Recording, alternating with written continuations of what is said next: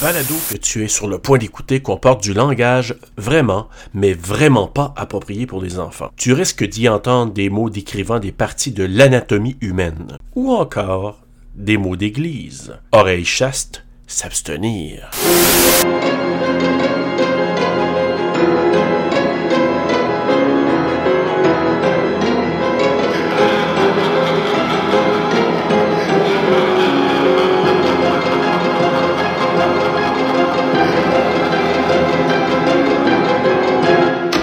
Hey! Bruno! Hey! Serge! hey, quand on n'a pas rien, hein, ça marche pas, on redevient comme à nos sources de comment qu'on était mauvais pour commencer. Hey, c'est vrai! Hey, ben bienvenue à TSLP, une édition spéciale. Aujourd'hui, si vous nous écoutez, c'est que c'est un épisode qu'on n'a jamais fait, qui, qui est tout à fait nouveau pour nous, mais c'est probablement la première, mais pas la dernière.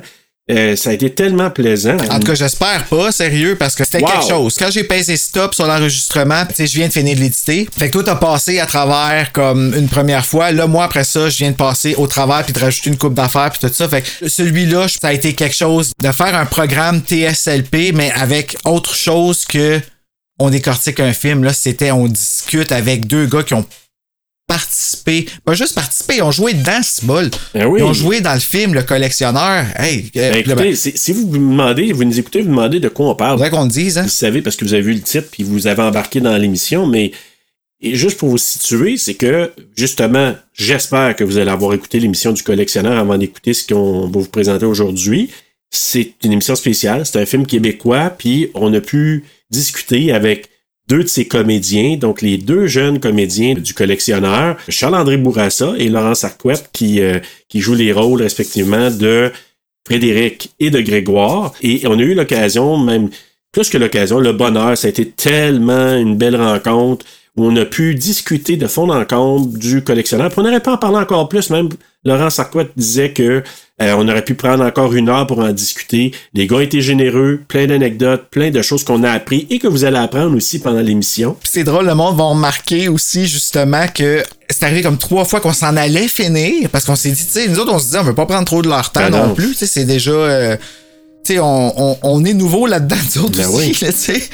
Fait que là, on arrive pour finir, puis finalement, ils ont continué. Ben là, ben, nous autres, on repart, tu sais, parce que la conversation était, hey, écoute, au risque de paraître quétaine, je trouve ça touchant. Tu sais, souvent, j'écoutais ça, puis j'étais comme, ah, puis tu sais, le, le- le- ça venait me chercher. Les souvenirs m'appartiennent pas, hein. Ce que les deux gars, ils se disaient ensemble quand ils parlaient que, par rapport au tournage, puis tout ça, avec, euh, avec Maude, puis avec Luc Picard, quand ils en parlaient, puis tout ça, puis Jean Baudin, hey, écoute, ça me.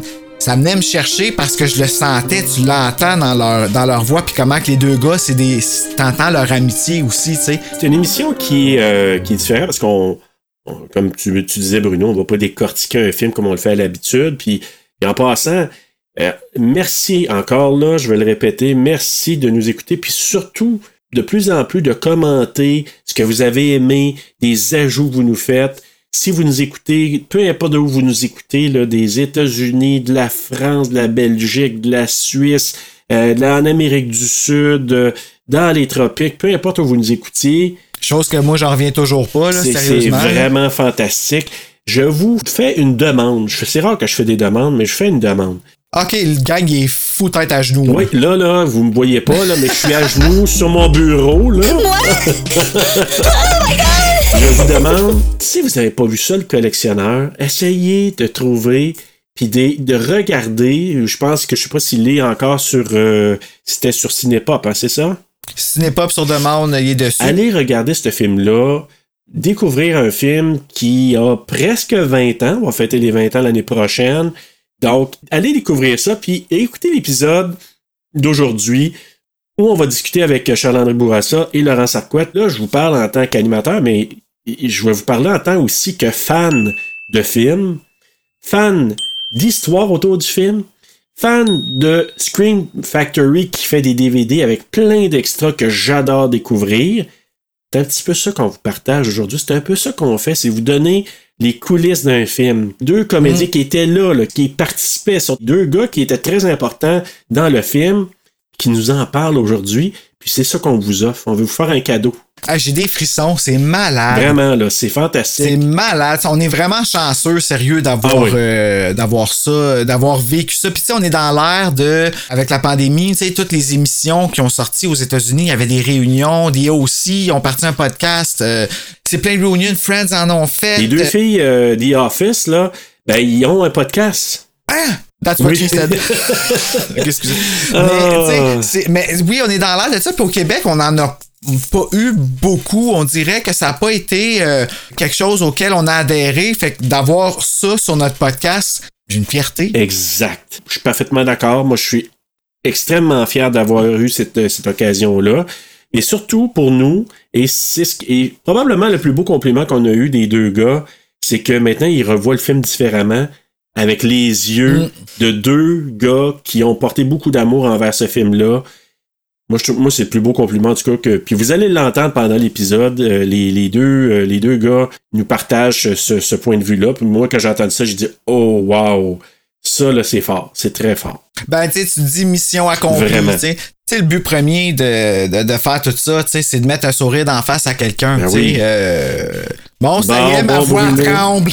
Non, mais euh, non, non, mais tu sais, c'est vrai.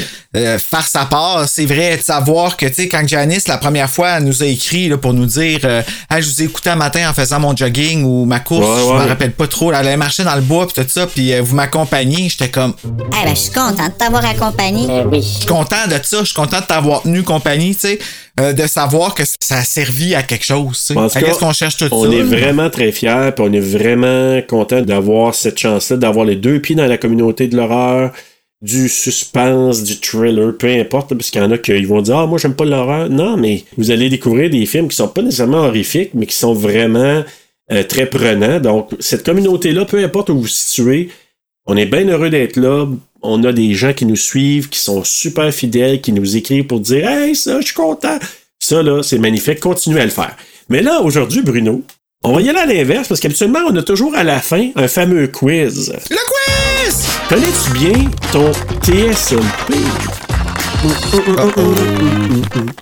Alors, j'ai quelques questions.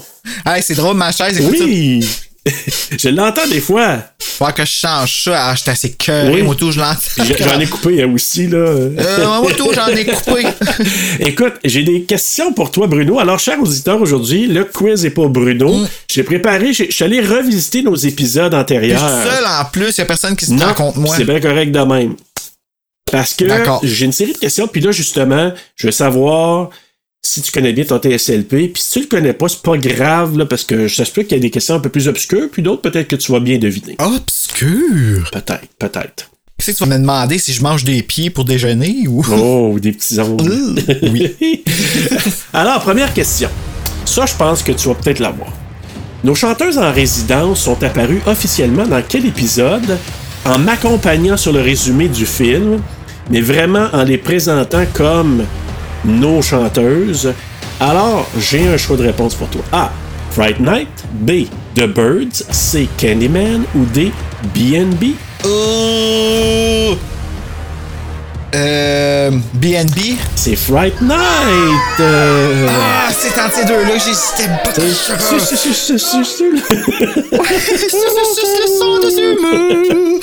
Celui-là, je le trouve drôle à cause de. Et oui, voir le soleil! Plein de gros vibrato à la fin. Ouais, je l'ai réécouté, je peux te dire une chose. En fait, je t'ai posé puis j'ai précisé parce que on a entendu un premier accompagnement dans The Birds quand tu disais les pip pip pip les petits oiseaux là. Ben non, c'est avant ça. C'est dans euh, Christmas, Black Christmas. Ah aussi, ouais, ouais, c'est vrai. Ben oui, c'est là que ça a parti. Tu vas mourir ce soir. Oui, c'est vrai. Tu vas mourir. C'est là que ça a commencé parce que t'avais dit que T'as raison. on, on mettra des chorales ou des affaires de même. Puis j'ai- T'en veux-tu des chorales, mon esti, en v'là, des chorales? Je vais t'en donner. Mais tu vois, Fright Night, c'est la première fois que vraiment tu as dit Hey, tu es de Sonia et Samantha, mais c'est là que tu les as présentés officiellement à notre à nous. Sais-tu d'où que ça passe, Sonia pis Samantha? Du tout. Tu sais pas d'où ça passe, tu t'en Non. rappelles pas? L'épisode avec euh, euh, Truth or Dare avec euh, pas Chloé, voyons. Euh, non, avec euh, Malo, Mallory. Mallory. Mallory. Allô Mallory! Allô, comment Mallory? elle va? Oh, c'est le fun qu'elle revienne, elle. Oui. Savoir comment que les, comment les choses se passent, qui Eh sont oui. rire, il me faisait rire. Mais euh, non, mais écoute, tu sais, tant qu'à revisiter un peu notre- nos épisodes, là, moi, c'est la part quand elle dit, tu sais, euh, telle, telle affaire, puis après ça, il y a la mort, ça, là. Quand je moi, c'est réécoute quand ça. elle dit a l'air d'une crise de foule. Ah Dans la bibliothèque, là, quand elle crie comme Oui. une folle.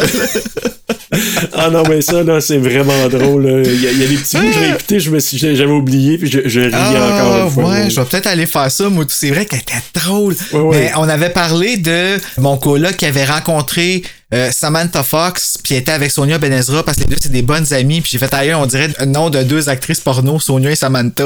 Ah oui, ok, là, ben tu vois, Ouais. je- ça me ramène, là, ça me ramène parce que j'avais complètement tout, est, tout part de quelque part, puis tout va à des places, des fois, là, que t'es comme, pourquoi?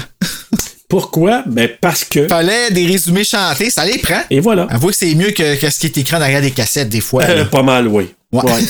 Puis j'avoue que moi, je me suis fait rire parce que j'ai j'ai fait toutes sortes d'essais.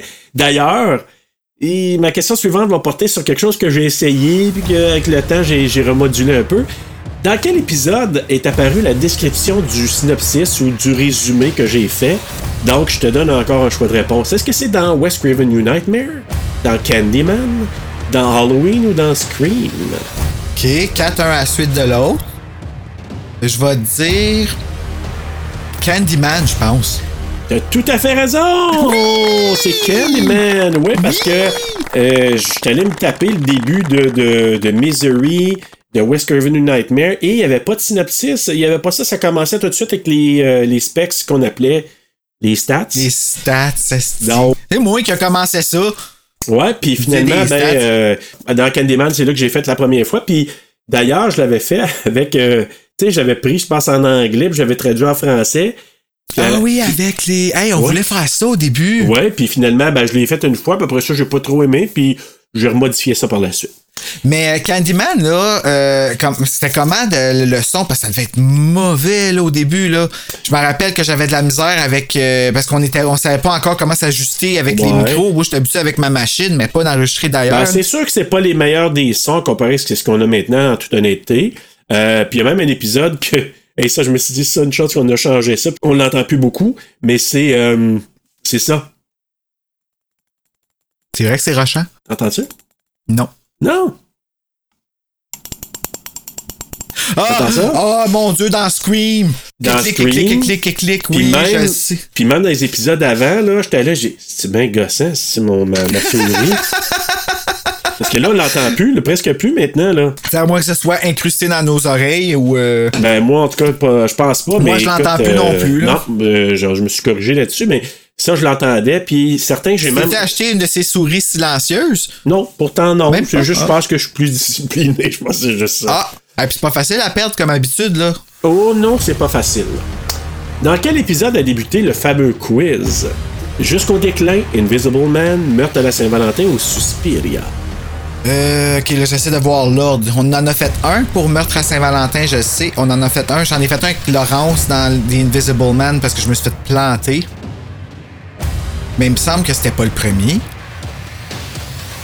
Je vais aller avec ça parce que c'est le premier que je me rappelle. C'est Invisible Man Oh! Oui. Ouais, j'avais préparé ça pour euh, mettre un peu de piquant. Puis surtout que j'avais fait beaucoup de recherches sur Elisabeth Moss. Fait que, tu te souviens, on l'avait fait sur ça. Moss. Hey. Écoute, dans quel épisode retrouve-t-on pour la première fois mon avertissement? Le fameux avertissement que vous entendez au début des podcasts maintenant.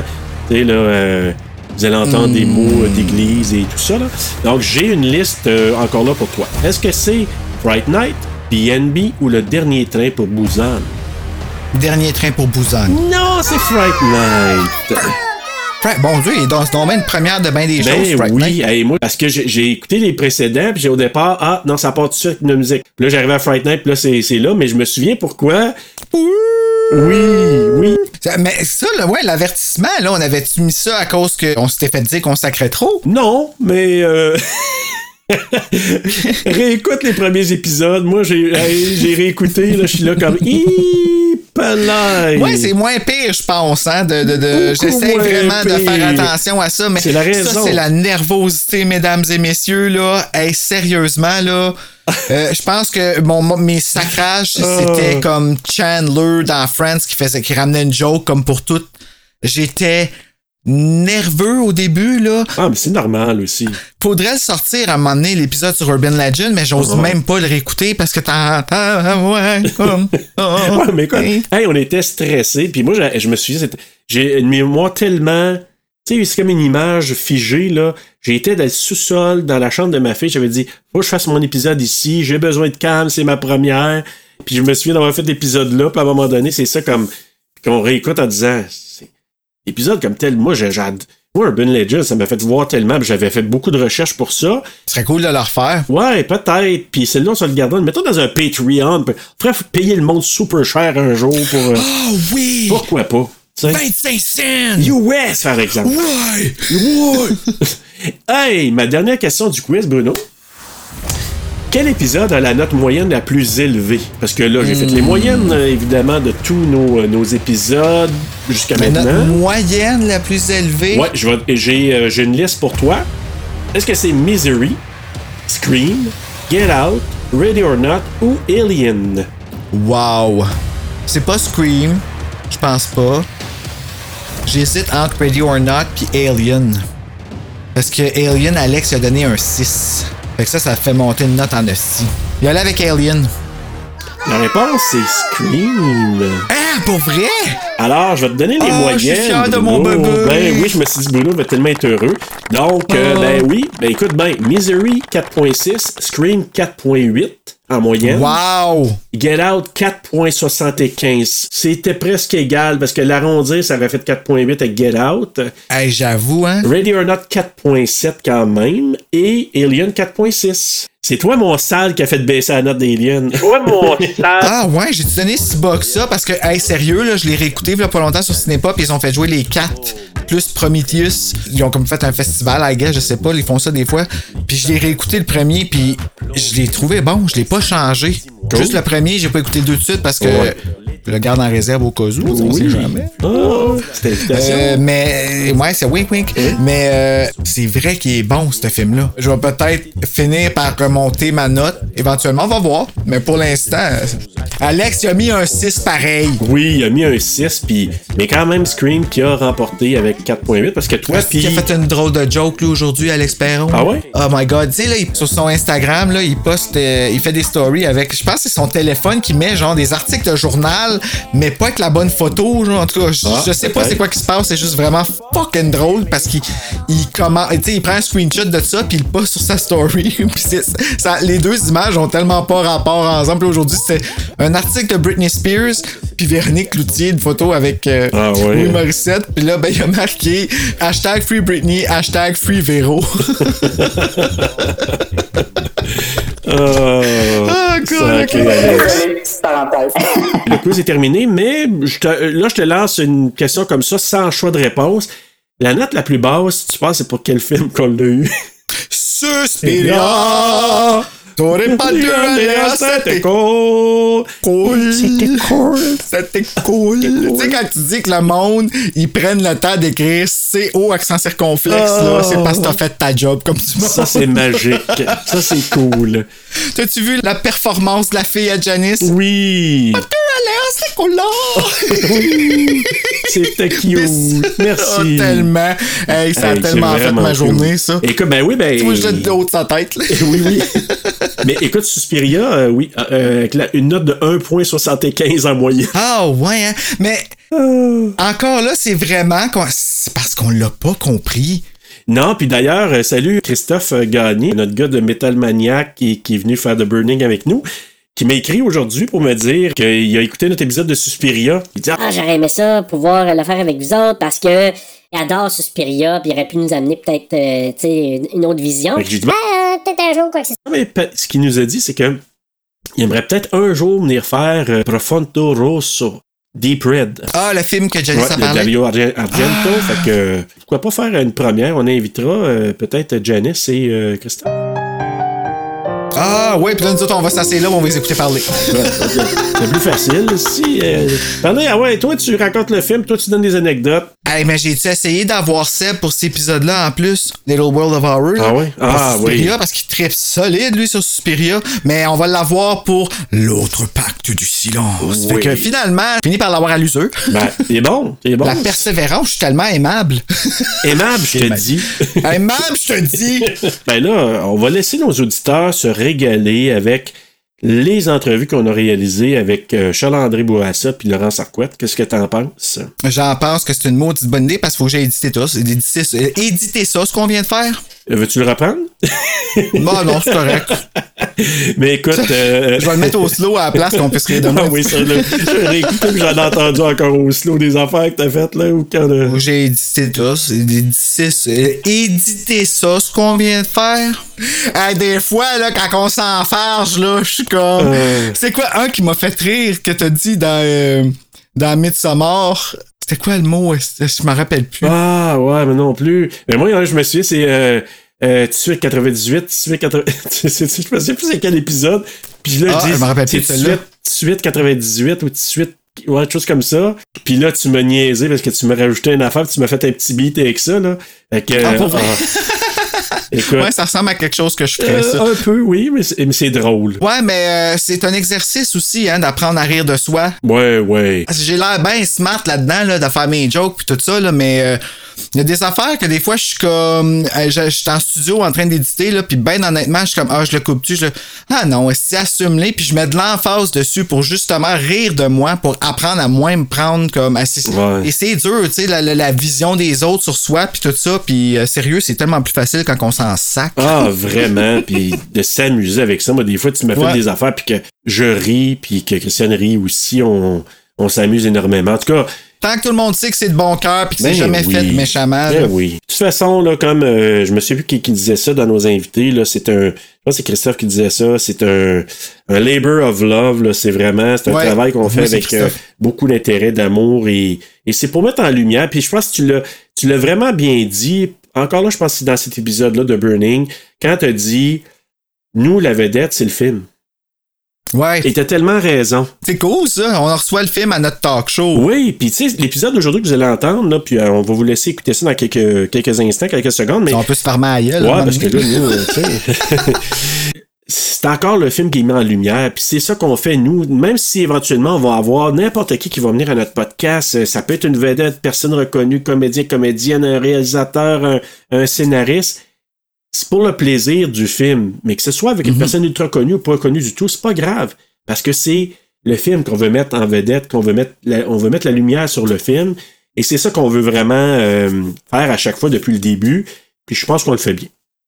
Ouais, sauf Suspiria, on a mal fait ça, là, on est désolé, mais Ouais, on, nous a, on nous là. a pardonné. Ben, on nous a pardonné, puis Ah oui. euh, même Dead Dix, qu'on est un petit peu sévère, mais écoute, on a été quand même bien trouve reçus. qu'on était sévère avec Dead Dix. Ben, je réécoutais, puis par moments, ouais, mais je répète, on était juste.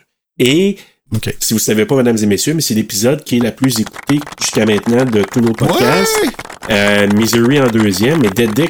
Alors, salut spécial à Lee Paula Springer qu'on va recevoir bientôt Avec Matt Keys. avec Keys et Hey! pour Donnie Darko, c'est ça? hein? Donnie Darko, ouais, qui, Donnie nous- Darko. une- qui est une suggestion, une imposition, ou je sais pas comment on appelle ça, on n'a jamais déterminé, qui est le film Horreur Québec. Moi, en tout cas, là, je suis tellement heureux. J'adore Donnie Darko. J'ai découvert ça en 2009. Pourquoi j'ai retenu ça en 2009? Pourquoi je l'ai découvert là?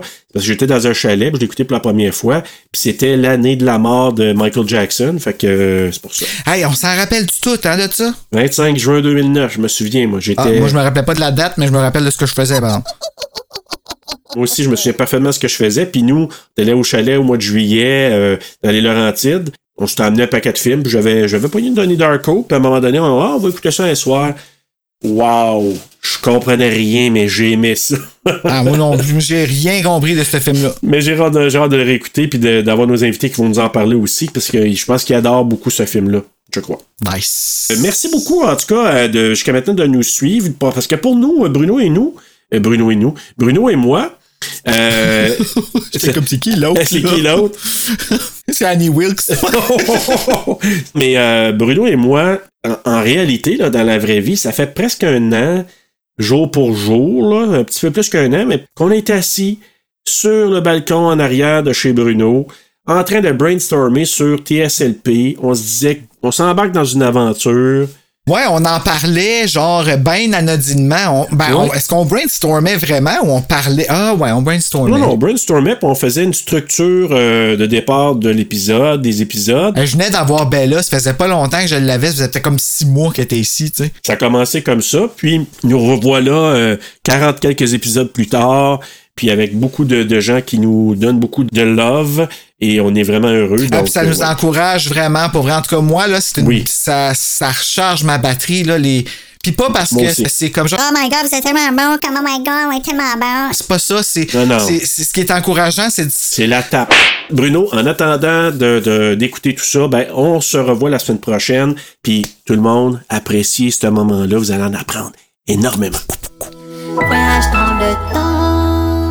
Alors, bienvenue à TSLP, Terreur sur le pod, notre émission spéciale aujourd'hui. Bruno, on s'approche du un an, là. Puis là, ben, on a eu une année de fou. Ça arrête plus les surprises puis les gentillesses euh, des gens qui nous écoutent et des gens qui participent à l'é- à l'émission puis tout. C'est puis encore aujourd'hui l'épisode spécial, notre cinquième samedi, parce que à chaque trimestre on a un cinquième samedi dans le mois où est-ce fait qu'on on- soit qu'on y va avec un film québécois ou un épisode spécial. Puis là, ben ça, ça donne que notre dernier cinquième samedi, c'était le collectionneur. Et aujourd'hui, notre épisode spécial, c'est encore le collectionneur parce qu'on n'a pas assez dit. Ouvre ta bouche. Puis là, ben, pour raconter un peu l'histoire, Serge, de comment que ça s'est passé, comme vous, vous savez, tout le monde, on a reçu Charles-André Bourassa, qui est Frédéric dans Le Collectionneur, pour le film Eden Lake qui est sorti il y a deux semaines. Puis là, ben, Charles-André il revient aujourd'hui pour parler du film Le Collectionneur, mais il nous a apporté une surprise avec lui. Son partenaire de scène dans le film Le Collectionneur, Laurence Arquette. Alors les voici, Charles-André Bourassa et Laurence Arquette. Salut les gars! Eh, écoute, les gars, merci beaucoup d'être là parce que nous, d'un, quand on a couvert le collectionneur, on était vraiment, vraiment content de pouvoir ajouter ce film-là dans notre. euh, dans notre série qui est pas très très développée hein, au niveau de du horreur terreur au Québec, de plus en plus qu'il y en a, mais on faut gratter un peu. Alors que tu on en a eu beaucoup de américains ou d'autres pays. Là, on s'est dit, il faut vraiment amener euh, des produits de chez nous. Puis ben, comme celui-là a été fait depuis un bon bout de temps, puis on l'a couvert avec amour, avec vraiment, euh, avec énormément de, d'intérêt, puis on le, on comme n'importe quel autre film, puis on s'est dit, hey, euh, c'est vraiment cool de pouvoir euh, avoir des retours. Là, Charles-André, justement, nous est revenu avec des commentaires euh, élogieux, disons-le comme ça, sur l'épisode. Très gentil. Et on a oui. vraiment apprécié. Et là, quand il a dit ben, que Laurence pouvait être là, on était très, très heureux. Donc, merci beaucoup, les gars, d'être là aujourd'hui. On a des quiz, des questions pour vous autres. Là, ça n'arrêtera plus. Vous allez voir, c'est euh, c'est extraordinaire. Vous allez être Vous épuisés. allez bien dormir à soir. Ah, c'est ça. oui. Écoute, Bruno, veux-tu commencer avec euh, pour positionner tout ça? Ben oui, moi en fait, là, tu commencer par le début, là, on est au Québec, on est des- au début des années 2000, euh, l'horreur vient de reprendre aux États-Unis en 96 avec Scream, fait que là, ça sort de partout, les slashers. Puis là, ben au Québec, on a en 2002, on arrive avec le collectionneur. Comment c'est venu à vous autres ce projet-là? Il y a quelque chose que peu de gens savent ou, ou pratiquement pas de gens savent. Moi, j'ai participé à une émission à Télé-Québec avec Jean Baudin et une autre actrice que je vais vous dire où on faisait une lecture devant caméra de quelques scènes qu'on allait tourner du collectionneur parce que c'est- ah, c'est même trois ans avant qu'on commence le tournage. Wow. Jean Baudin avait déjà décidé que j'étais le rôle de Grégoire et il y avait une autre actrice qui était à l'origine Maude. Donc je me rappelle pas c'est quoi l'émission à Télé-Québec mais c'est comme euh, le style la fabrique culturelle ou l'ancêtre de. C'était vraiment un atelier où il présentait comment euh, Jean Baudin dirige ses acteurs, il parlait de son prochain film en préparation qui est en écriture de ça avec euh, Chantal Cadieux à l'époque. Puis là je vais vous donner un scoop. L'actrice à l'origine c'était Marina Orsini. Ah, c'est beau, c'est beau! Ah, ben, ben, ben, ben. Malade. Ah, ben. ça reste sonné pareil. Vous bougez pas, OK? ça aurait été pareil. Aïe, aïe. Hey, Fait que je, euh, je- je- je ne sais pas pourquoi euh, ça n'a pas été ça au final. là. Après, tu sais, des fois, il y a des conflits d'horaire. il y a des- tu sais, On parle de. Au, au moins trois ans avant que le projet se tourne. là, parce que je me rappelle, j'avais j'avais à peu près ça 14-15 ans. Là, tu sais. Ça aurait été aussi bon avec Marine Orsini. On est content pour Maude, par exemple, parce Oui. que. À l'année. Graham, tu sais, c'est Graham, là, c'est elle. Ah oui, oui, ben tu sais, ça, ça, ça fonctionne. Puis là, maintenant, on, on le vit comme ça. Puis je suis sûr que même dans la tête de ceux, des lecteurs de la série, maintenant, ils peuvent pas se l'enlever euh, en image. Exact. tu sais, Pour, pour, pour, pour l'ensemble de- des, aventures de, mon Graham. Fait que c'est comme ça que le projet s'est présenté à moi. Que j'ai pris le lead là-dessus parce que c'est ça, je voulais dire. Le projet existait depuis longtemps euh, avant, ben, ben, comme à peu près n'importe quel projet. Mais c'est juste que j'ai été content de- de- d'en faire partie depuis le début. Mais tu sais, c'est le fun aussi d'apprendre que au Québec, oui, ça prend peut-être un peu plus de temps pour développer les projets, mais reste quand même que l'idée part de 1999 à peu près, je figure, qui est pas si Ouais, longtemps 90. après les fameux Scream, I Know What You Did, 97, puis tout ça. Tu sais, on n'a pas attendu pour le faire, c'est juste que ça a pris un peu plus de temps à se développer, je figure. Moi, ce qui, ce qui m'impressionne, j'ai jamais su cette histoire-là, tu vois. Puis je t'avais parlé de, je t'avais glissé un mot comme quoi Marina Orsini avait, moi j'avais eu vent comme quoi c'était une, une prétendante pour le rôle. Puis lui, tu vois, il vient de confirmer l'histoire que j'avais pas complet. Puis tu me l'as, il me l'avait jamais, ram- euh, jamais même raconté, fait que c'était intéressant aussi. C'est malade. Ah, c'est- Marina Le pire, c'est que je dois avoir ce- cette lecture-là sur une VHS quelque part. Maintenant, il me reste juste à trouver un lecteur Wow. VHS. Là. Euh, Une fois que j'étais allé chez un antiquaire, il n'y en avait plus. Et il restait des sandales de Jésus, mais pas de VHS. Des sandales de vieux. Jésus.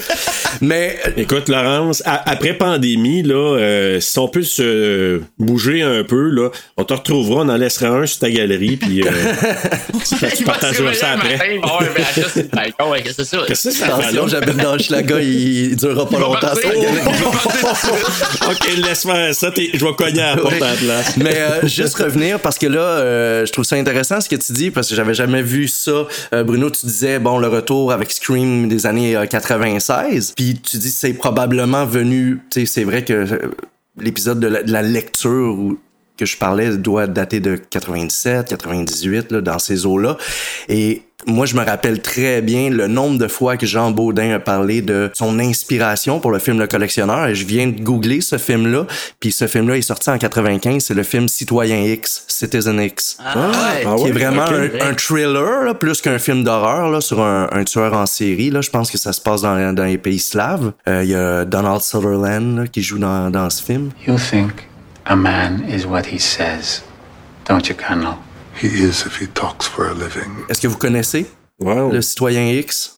Moi, j'ai entendu deux, là, souvent, mais j'ai jamais vu. Parce que j'ai entendu Jean Baudin en parler en référence encore et encore et encore. C'était Ah, vraiment... ouais, hein? Pour lui, c'est- c'était sa, sa direction artistique allait... Bon, c'est pas une copie là, de- du film, là, mais c'est un film qui a été marquant pour lui, je pense, dans le développement du collectionneur. Ça, c'est le fun de savoir ça, tu sais, de savoir que c'était dans sa tête, puis de quoi que ça a parti. C'est quoi qui a réveillé la flamme, là, tu sais, pour partir ça, là? Moi, j'ai vu un peu une inspiration, même si c'est peut-être- ça vient pas de là, mais j'ai vu vraiment des, certaines scènes qui me rappelaient aussi le film Seven. Sept de 1995. Ça, c'est vrai. À certains moments, je regardais un peu l'ambiance avec la musique, tout ça. Fait que, euh, mais merci d'avoir partagé ça parce que euh, on n'avait aucune idée là, de cette inspiration-là. Tu sais, c'était spooky en plus, ben, pour nous autres au Québec, parce que ça a toujours l'air plus vrai, hein? Quand on voit des acteurs parler avec notre langage, notre. Ça, ça fait plus. Je dis pas que ça fait documentaire, mais il y a quelque chose qui. Ça frappe proche de la maison, puis on se dit, euh, tu sais, c'est pas loin de chez nous, Montréal, tu sais, quand tu y penses, là. Ou, ou Québec. Oui, c'est vrai, c'était à Québec là-dedans. C'est c'est parce que tu m'avais parlé de Les Montréal deux. la dernière fois. hein, Ouais, c'est de ma ouais. faute un peu. Ah, Tu m'as tout mélangé, là. Ah, il est mélangé, on va pas te dire ça. Mais écoutez, moi, ce que je veux savoir, on va parler peut-être du lien, euh, Charles-André, de, de ce qui t'a amené là, mais moi, je veux juste savoir, parce que tu as parlé de, de Jean Baudin, euh, je vais commencer avec, euh, avec toi, Laurence. C'était quoi de travailler avec Jean, qui est décédé il y a quelques années à peine? là? Jean, j'ai- pas vécu beaucoup de mauvaises expériences euh, sur des plateaux, mais celle-ci, c'était c'en était pas une. Que- Non, vraiment pas, genre. euh, tu vois qu'il il adore les acteurs, puis il fait confiance à son équipe technique, puis un coup la confiance est établie, sa vision est partagée avec son équipe technique, c'est comme il délègue, vous prenez ça en charge, c'est beau, quelques approbations. Puis il était tout le temps, tout le temps avec nous autres. Ouais. C'est ça. C'est vraiment, euh, je pense que c'est un amoureux des acteurs. J'ai connu d'autres réalisateurs, c'est plus des techniciens. Les autres, ils, ils vont se concentrer sur euh, l'image qu'ils vont produire, euh, la direction artistique, moins sur le jeu d'acteur. Puis quand je dis être avec ses acteurs, c'est pas euh, tout le temps à, à- à diriger les acteurs. C'est sa vie sur un plateau, c'est avec ses acteurs. Tu sais, ça- peut être pour parler de complètement autre chose, mais il était tout le temps, tout le temps avec nous autres, tout le temps présent. Puis je pense, Une connexion, là. Ouais, Ouais. puis tu sais, tu le vois dans, dans ses projets, il y, a, il y a toujours eu aussi des jeunes acteurs, là, les filles de Caleb. Tu sais, il a toujours été, je pense, tu sais, il, il aime, il aime les acteurs de la relève. Puis moi, je n'ai que de bons souvenirs. Puis tu sais, euh, souvent, euh, Charles, parce que Charles-André et moi, on est amis dans la vie, mais le nombre de fois que qu'on imite son rire particulier. Voilà. Ah oui, hein, d'accord. Un rire de film d'horreur, finalement. Ouais, exactement. Ça marche. Il s'y met roqué un peu, tu sais. C'est ça. Il perd son drôle. souffle en riant.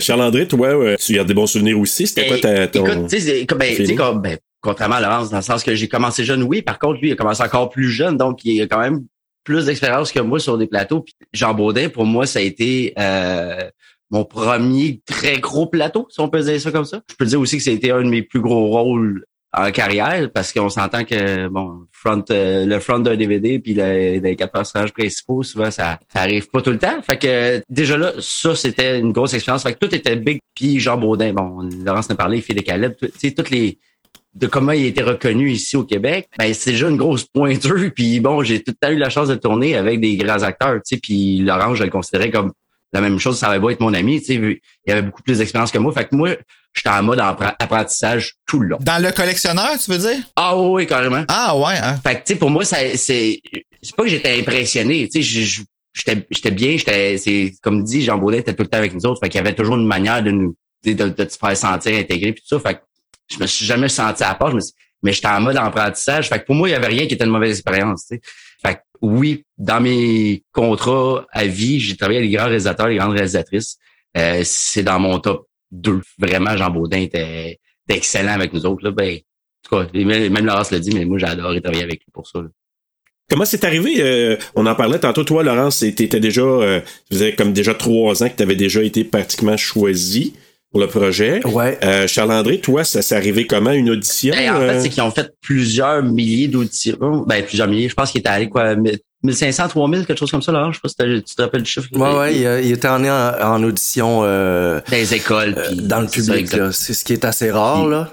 Mais qui, qui est assez rare, mais qui est assez fréquent aussi quand ils cherchent des, des, des, des jeunes. Sais. visages, ces choses-là. Parce que on parle surtout d'une époque où il n'y avait pas un pool d'enfants acteurs Énorme, là, ouais. Aussi. très grand. Là. Tu sais, C'est même une époque où, à l'époque, je faisais du doublage, il y avait tellement pas de jeunes, par exemple, qui en faisaient, que je- des fois, je faisais deux personnages dans le même film. Là, tu sais. Oh, OK. Fait que maintenant, ça a changé, ça s'est démocratisé. Il y a énormément de jeunes, d'abord, qui veulent faire ça. tu sais. Ouais. Puis euh, c'est plus facile d'accès. Mais effectivement, à l'époque, pour moi, c'était une époque facile parce que je travaillais beaucoup. Donc, c'était une époque où moi, je passais plus d'audition.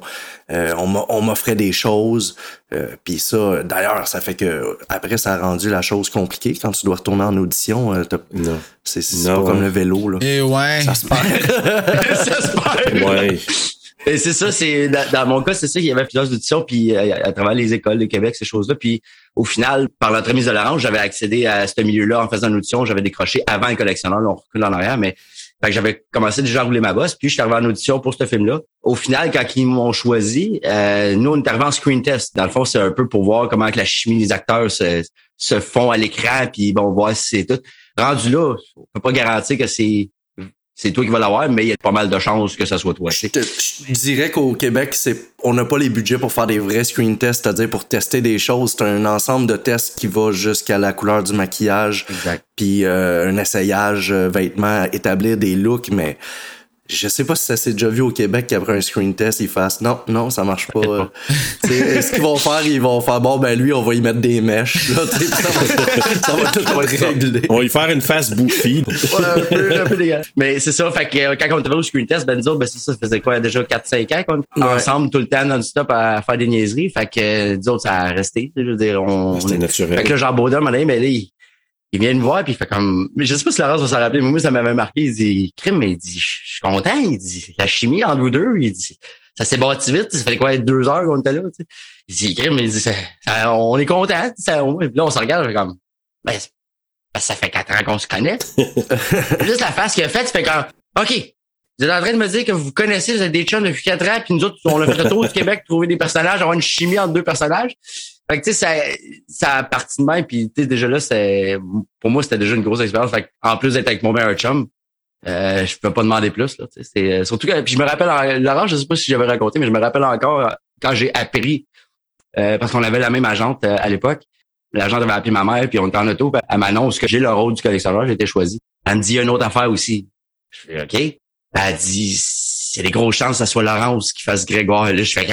Écoute, juste le, le- je me rappelle encore, tu sais, juste avoir le feeling de faire comme, OK, je vais faire le plus gros projet ever de ma vie à, à ce moment-là, qui, puis encore là, aujourd'hui, c'est un gros projet. Puis en plus, je vais avoir la chance de tourner avec mon meilleur chum. Ouais. Je veux dire, elle a dit, ben là, il va falloir que tu choisisses entre l'école puis euh, la chose gauche. On s'en parle. Fait qu'aujourd'hui, je suis pas diplômé. Maudit collectionneur.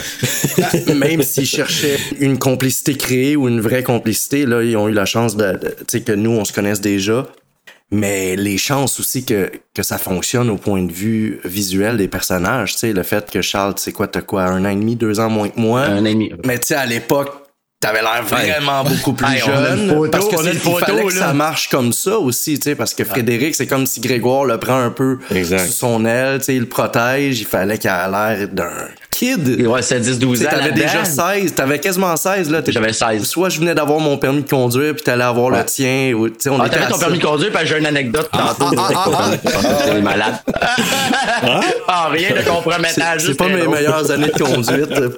Oh, tu vas voir. Tu pourrais me parler de l'anecdote euh, au téléphone aussi.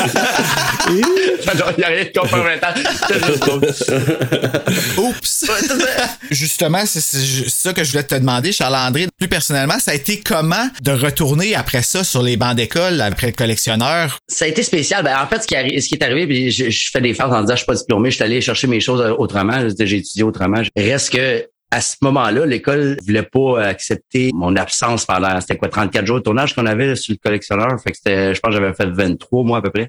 Fait que c'était à peu près un, un mois total ou à peu près sur étalé sur deux mois, trois mois. OK. Les autres acceptaient pas. OK, ben tu veux dire l'école, attends juste pour euh, catcher. Là. Ils voulaient pas que t'arrêtes d'aller à l'école.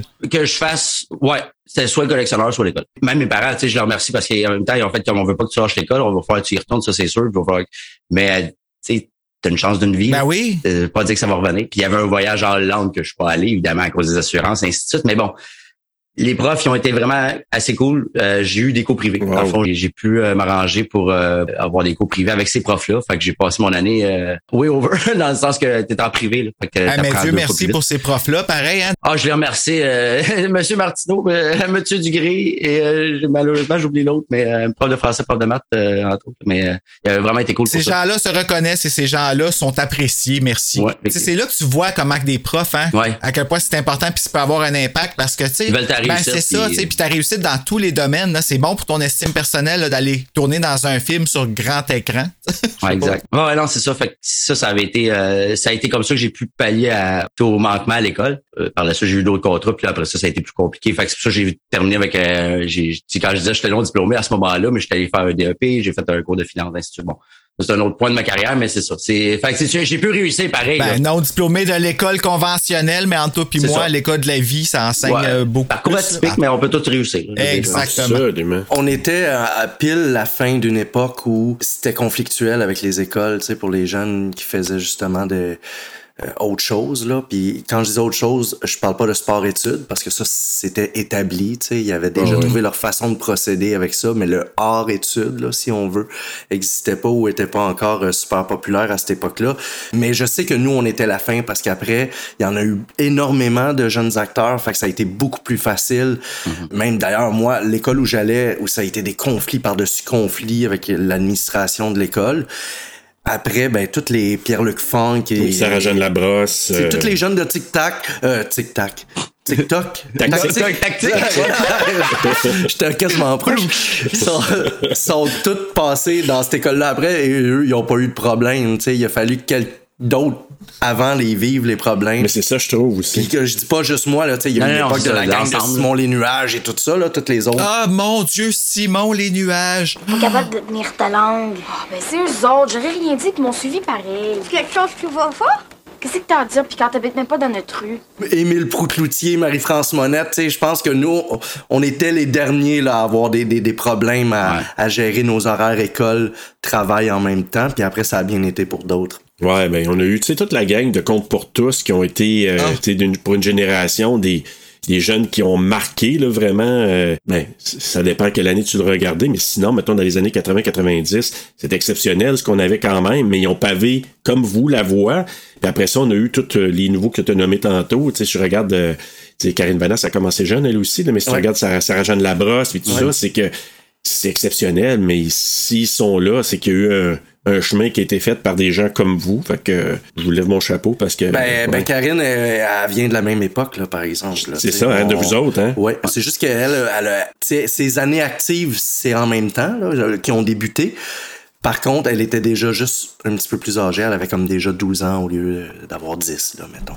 Sur le plateau de tournage avec le collectionneur, je figure qu'il y a eu des scènes où est-ce qu'il y a eu des anecdotes euh, drôles qui sont arrivées. Est-ce qu'il y en a eu aussi qui ont fait peur par hasard ou ça a toujours été vraiment euh, établi que c'était une scène puis il y avait rien jamais vraiment inquiétant ou épeurant? euh? Je la coupais puis elle criait, elle criait, elle criait, elle criait. C'était insupportable. Tu sais, sur un plateau, on tourne, on tourne tout le temps dans le désordre. euh, Ouais. euh, tu sais, on voit toujours. Nous, on- vous, vous le voyez pas. Vous voyez juste ce que vous voyez à la caméra. Nous, l'œil, l'envers du décor, c'est ce qu'on voit devant nos yeux tout le temps. Je pense que même la scène la plus gore, elle sera jamais, tu sais, vécue d'une façon épeurante pour nous sur un plateau parce que c'est ça, nous, on est dans on le voit à l'envers. On le voit à là, nous autres. Nous on voit les cadres drainer, puis euh, le gars qui a un sandwich dans la main pendant qu'il pousse le dolly, tu sais. Il y a rien aussi réel que ça puisse paraître pour la caméra. Euh, c'est ça. Nous, nous, on est dans, on est dans le sirop de, de maïs euh, qui, est, qui est coloré en rouge, là, puis rien de plus, là. Mais c'est surtout la scène finale, je dirais. Moi, pour moi, qui est venu, euh, qui est venu chercher pour une raison, puis Léonce va s'en rappeler. Vas-y donc, t'as l'air d'avoir de quoi à dire. Ben toi. non, ben c'est sûr, c'est parce qu'on est au Québec avec les budgets du Québec. Là. Les chaînes qui tenaient les couteaux, là, c'était pas fait fort. Là. Ça, on, on a eu, on a eu cette réflexion-là, Bruno et moi, pendant qu'on faisait le podcast. On s'est dit. Ouais, mais ça, euh, j'ai j'ai hâte de jaser euh, parce que je suis pas sûr, moi, que j'aurais été très, très sécurisé tant dessus de ça, n'est-ce Ben, pas? non, mais je me rappelle que t'étais. Euh... Puis la, la piqûre, c'est la piqûre, exactement. Ah, tu c'est vois, il s'en rappelle. Moi, j'ai j'ai une phobie des aiguilles à l'époque. Et écoute, tu ne peux pas m'approcher une aiguille proche de moi, si je te- écoute, je vire fou. Je broille ma vie. Euh, je, je, je shake.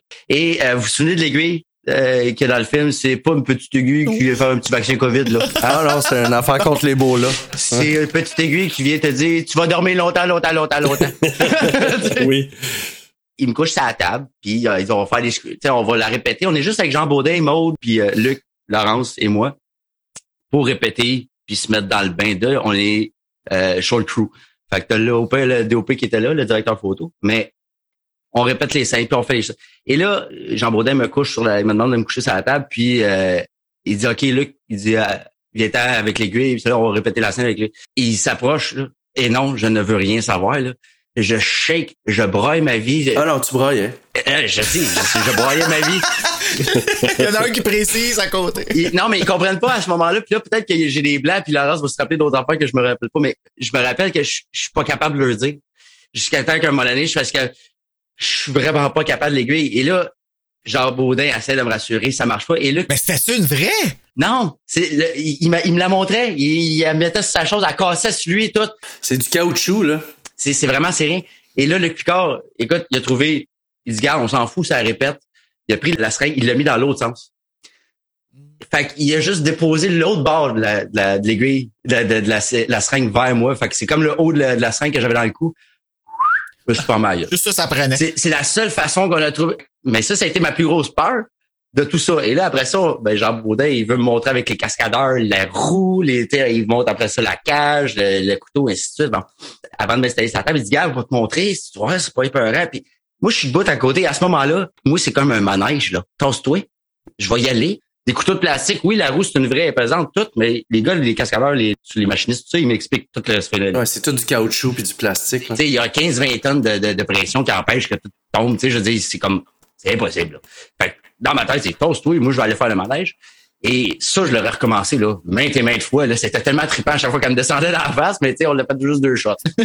Pour moi, ce qui a été vraiment le plus traumatisant, c'est l'aiguille, drôlement dit. C'est, c'est vraiment ça qui m'a, euh, Fait que quand tu me vois broyer dans le film, je te jure, je broye pour le Le dos, il y a comme un plafonnier d'épée puis de couteau pour y tomber dessus, mais ce qui fait peur, c'est la petite aiguille. Tu sais, tu L'aiguille en naturel. Ben, sais, une, phobie, c'est une phobie. Hey, écoute, moi, si tu me mettrais une fausse araignée sur l'épaule, pas sûr que je serais capable de bien fonctionner, moi non plus. là, Fait que maintenant, vous comprenez que Charles-André est pas vacciné puis il passe ses hivers avec les jumeaux Tadros.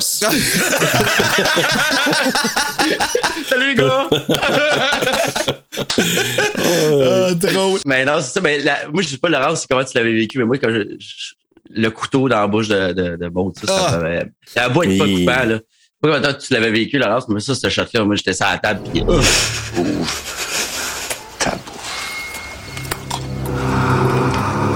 je j'ai pas de souvenir, mais euh, tu sais, il y, a une chose qu'il faut dire, c'est que c'est assez rare euh, pour des films québécois qui ont le budget pour faire des choses comme ça, mais il faut dire qu'à l'époque, c'était le plus gros budget québécois. Oui, 5 points Ouais. quelques millions, je pense. là. C'était le plus gros à cette époque-là qui avait été euh, octroyé pour un film, mais toute le- la grange, c'est c'est en studio ça s'est fait. Ah, ouais. Tout comme l'appartement de mode, alors que d'habitude, ils n'ont pas les moyens de faire des décors en entier comme ça. Et, ils, ils vont trouver une grange qui existe à Saint-Lin, puis euh, pas trop loin de Montréal, on va aller tourner là. Puis, ouais, ben là, dans ce cas-ci, euh, elle était en studio. Fait que quand je dis qu'on voit l'envers du décor, là, c'est pas juste une caméra puis un câble. là. Dans ce cas-ci, c'est il y a un côté qui a, il y en a pas de mur puis c'est un studio là, tu sais. euh, fait que la grange c'était en studio. yo, ça avait tellement l'air. Pour vrai, l'appartement de mode, là, ça, ça Une me place, là. vraiment Ouais, et l'appartement de mode était énorme et tout démontable. Là. Fait que là, c'est comme bon, mais si on veut tourner dans cet angle-là, c'est les murs de ce côté-là qui, qui vont enlever pour mettre l'équipe. Ah, et wow! ainsi de suite. Ouais, ouais, ouais. Wow. Parce que en réalité, là, on a, on a passé quoi à Québec, euh, Charles? Même pas une semaine? Cinq jours, je pense. À Québec pour faire les extérieurs où on marchait dans les rues du Vieux-Québec où tu, tu peux identifier que c'est Québec, les plaines, tout ça. Ça a été très, très, très peu. euh, Et, et le reste à Montréal. Ouais, quand on fait la course, qu'on se sauve de, de- de la part du prof, Ouais, c'est ici, euh, c'est ici dans le centre-ville, pas loin à Montréal, de Amherst. puis on retourne le coin de la rue, on se ramasse à Québec. La, la magie du, du cinéma parce que, et du montage, parce que On n'y voit que du feu, nous. Hein, on y voit vraiment que du feu. Ben, là. anecdote, le gars qu'on ramasse les pauses, je pense que c'est Laurence qui le ramasse par- qui ramasse les pauses, c'était le- un stagiaire en réalisation qui était sur le plateau à ce Ah, moment-là. Il l'avait mis comme figurant, ils ont fait faire une petite apparition. Euh, regardez un peu euh, ce que Jean Baudin faisait, tout ça. Fait que, En, stage d'observation. ouais, c'est Et ça. nouveau réalisateur de l'horreur, là, c'est assez difficile. Nous autres, notre premier film qu'on peut classer horreur, on a eu un des plus grands qu'on a au Québec, tu sais, pour le réaliser. C'est quand même nice de savoir, tu sais, de savoir que, tu sais, on a mis le paquet là-dedans parce qu'on croyait assez au projet, tu sais. En tout cas, moi, je trouve Mais ça où nice. commencent vos critères pour dire ça, on peut le classer dans l'horreur? Parce que moi, j'ai toujours vu ce film-là comme un thriller policier. Ouais, exact. On peut partir de science-fiction à thriller, à slasher, à esprit, à mais tout ce qui va faire euh, que le soir on se couche puis on a comme une petite inquiétude sur euh, notre sécurité puis notre euh, le fait qu'on va être encore vivant demain matin là, tu sais là. Le collectionneur, moi personnellement, je le vois comme un film d'horreur, pas juste à cause du contenu, mais tu sais, c'est aussi à cause de la, de la, de la façon qui a été apportée. Si on, mettons, on prend euh, le poster de Scream 2 qui est sorti, c'est les deux visages euh, qu'on voit qui sont apeurés des deux côtés. Ben, le collectionneur ici, c'est un peu la même chose, les couleurs. Tu sais, il y a les deux visages ici, les couleurs, le, le rouge sur le noir. Ça ça cet imaginaire-là, peut-être un peu. Ben c'est ça. Puis tu sais quand on est allé voir le film, euh, veut veut pas, il y a peut-être pas un euh, une grosse musique de fou quand que t'arrives puis tu nous fais faire le saut dans le film. Euh, Laurent, je parle à toi parce que c'est toi qui nous fais faire le plus de sauts dans ce film-là. là. indiquera le dernier chemin.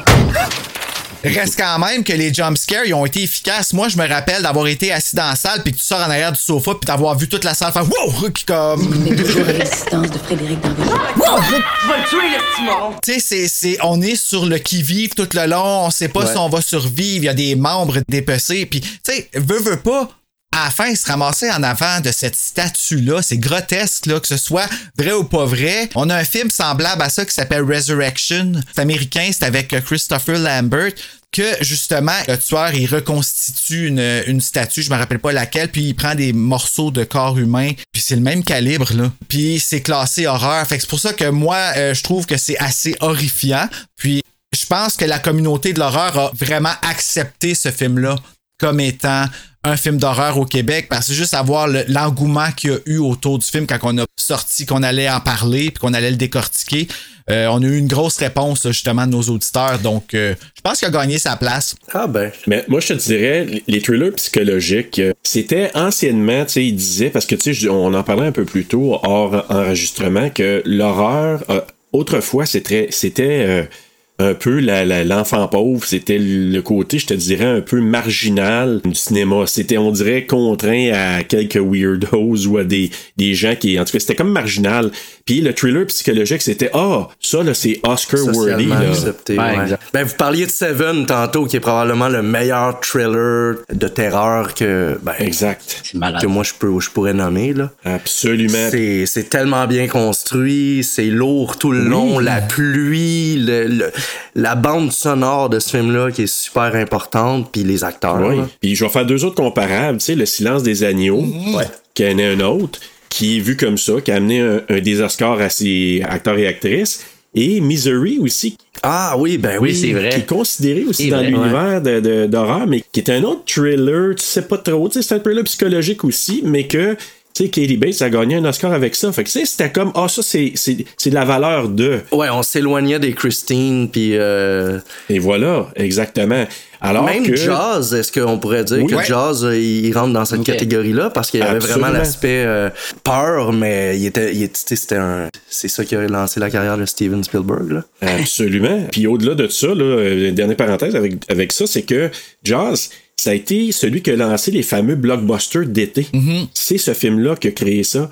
Fait qu'après ça, les autres disaient Hey, si ça fonctionnait pendant l'été avec celui-là, on va faire quelque chose qui attire, on va mettre des budgets.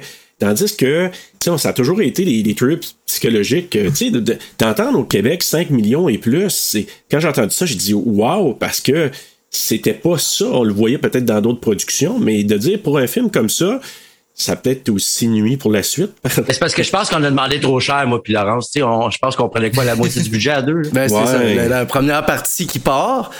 Par chance, bon, après, les, les couteaux, c'est en plastique, là, ça, ça coûte rien. Exact. On a donné des dons aussi de temps en temps. Mais je coupe fin. les morceaux humains, ça, c'était des vrais, par exemple. Ouais, ça, ben, on peut pas couper partout. Hein, Ça a dû sentir le yaub. Est-ce que vous, est-ce que vous considérez, euh, juste pour finir euh, ce que vous disiez, euh, j'avais jamais vu ça comme ça, qu'on pouvait les rentrer dans la catégorie horreur, même, donc, même un film d'aventure ou de science-fiction comme Jurassic Park, est-ce que vous le rentrez dans, dans une catégorie qui peut marcher avec votre podcast? Tu sais, Alien, qui a toujours été vu comme un, un film de science-fiction, ben, les gens font une espèce de mélange euh, science-fiction-horreur. C'est comme un des premiers science-fiction-horreur. Fait qu'autant qu'il peut être vu dans les deux catégories. Mais même chose avec ces films-là, thriller psychologique, ça rentrerait là-dedans. Ah, ben, là. je sais pas pour vous autres moi me retrouver en avant d'un tyrannosaure j'aurais peur un petit Tu peu serais terrifié, hein? juste un petit peu Ouais, ouais, non, mais c'est pour ça que je, je pense que le premier, là, tu sais, en 94 pourrait, c'est 94 ou 96 pourrait rentrer là-dedans parce que 93. on n'avait jamais vu ça, puis c'était tellement bien fait, là, tu sais, à l'époque, euh, c'était, Absolument. c'était le premier avec autant de CG. Euh, Ouais. Mais après, je peux pas dire que le deuxième, le troisième, puis les autres, là, je pense, on avait vu, là, bon, ça Ouais, peut faire peur à un tyrannosaure, je les mettrais plus dans la catégorie horreur, là, après, là. Ben, si ça peut te donner une idée, dans notre mois de la blague, parce qu'on a des thèmes à tous les mois, puis euh, on a fait un mois de la joke, puis j'ai forcé Serge à regarder Twilight. parce que c'est des vampires, on l'a rentré là-dedans. Puis vous travaillez encore ensemble, vas voir comment je suis dédié à TSLP, hein? Ouais, mais il y a dédié puis dédié, là. Hein? Ça partit avec une joke, hein? J'ai vraiment commencé en disant, à un moment donné, j'ai fourchu de la langue en disant, je voulais dire Twilight Zone, puis là, j'ai juste dit Twilight. Et moi. Puis là, après ça, Ah, c'est revenu Ah. des épisodes après, puis à un moment donné, c'est devenu une blague. Là. à un mot de pas être ennuyé pendant trois films. Ouais.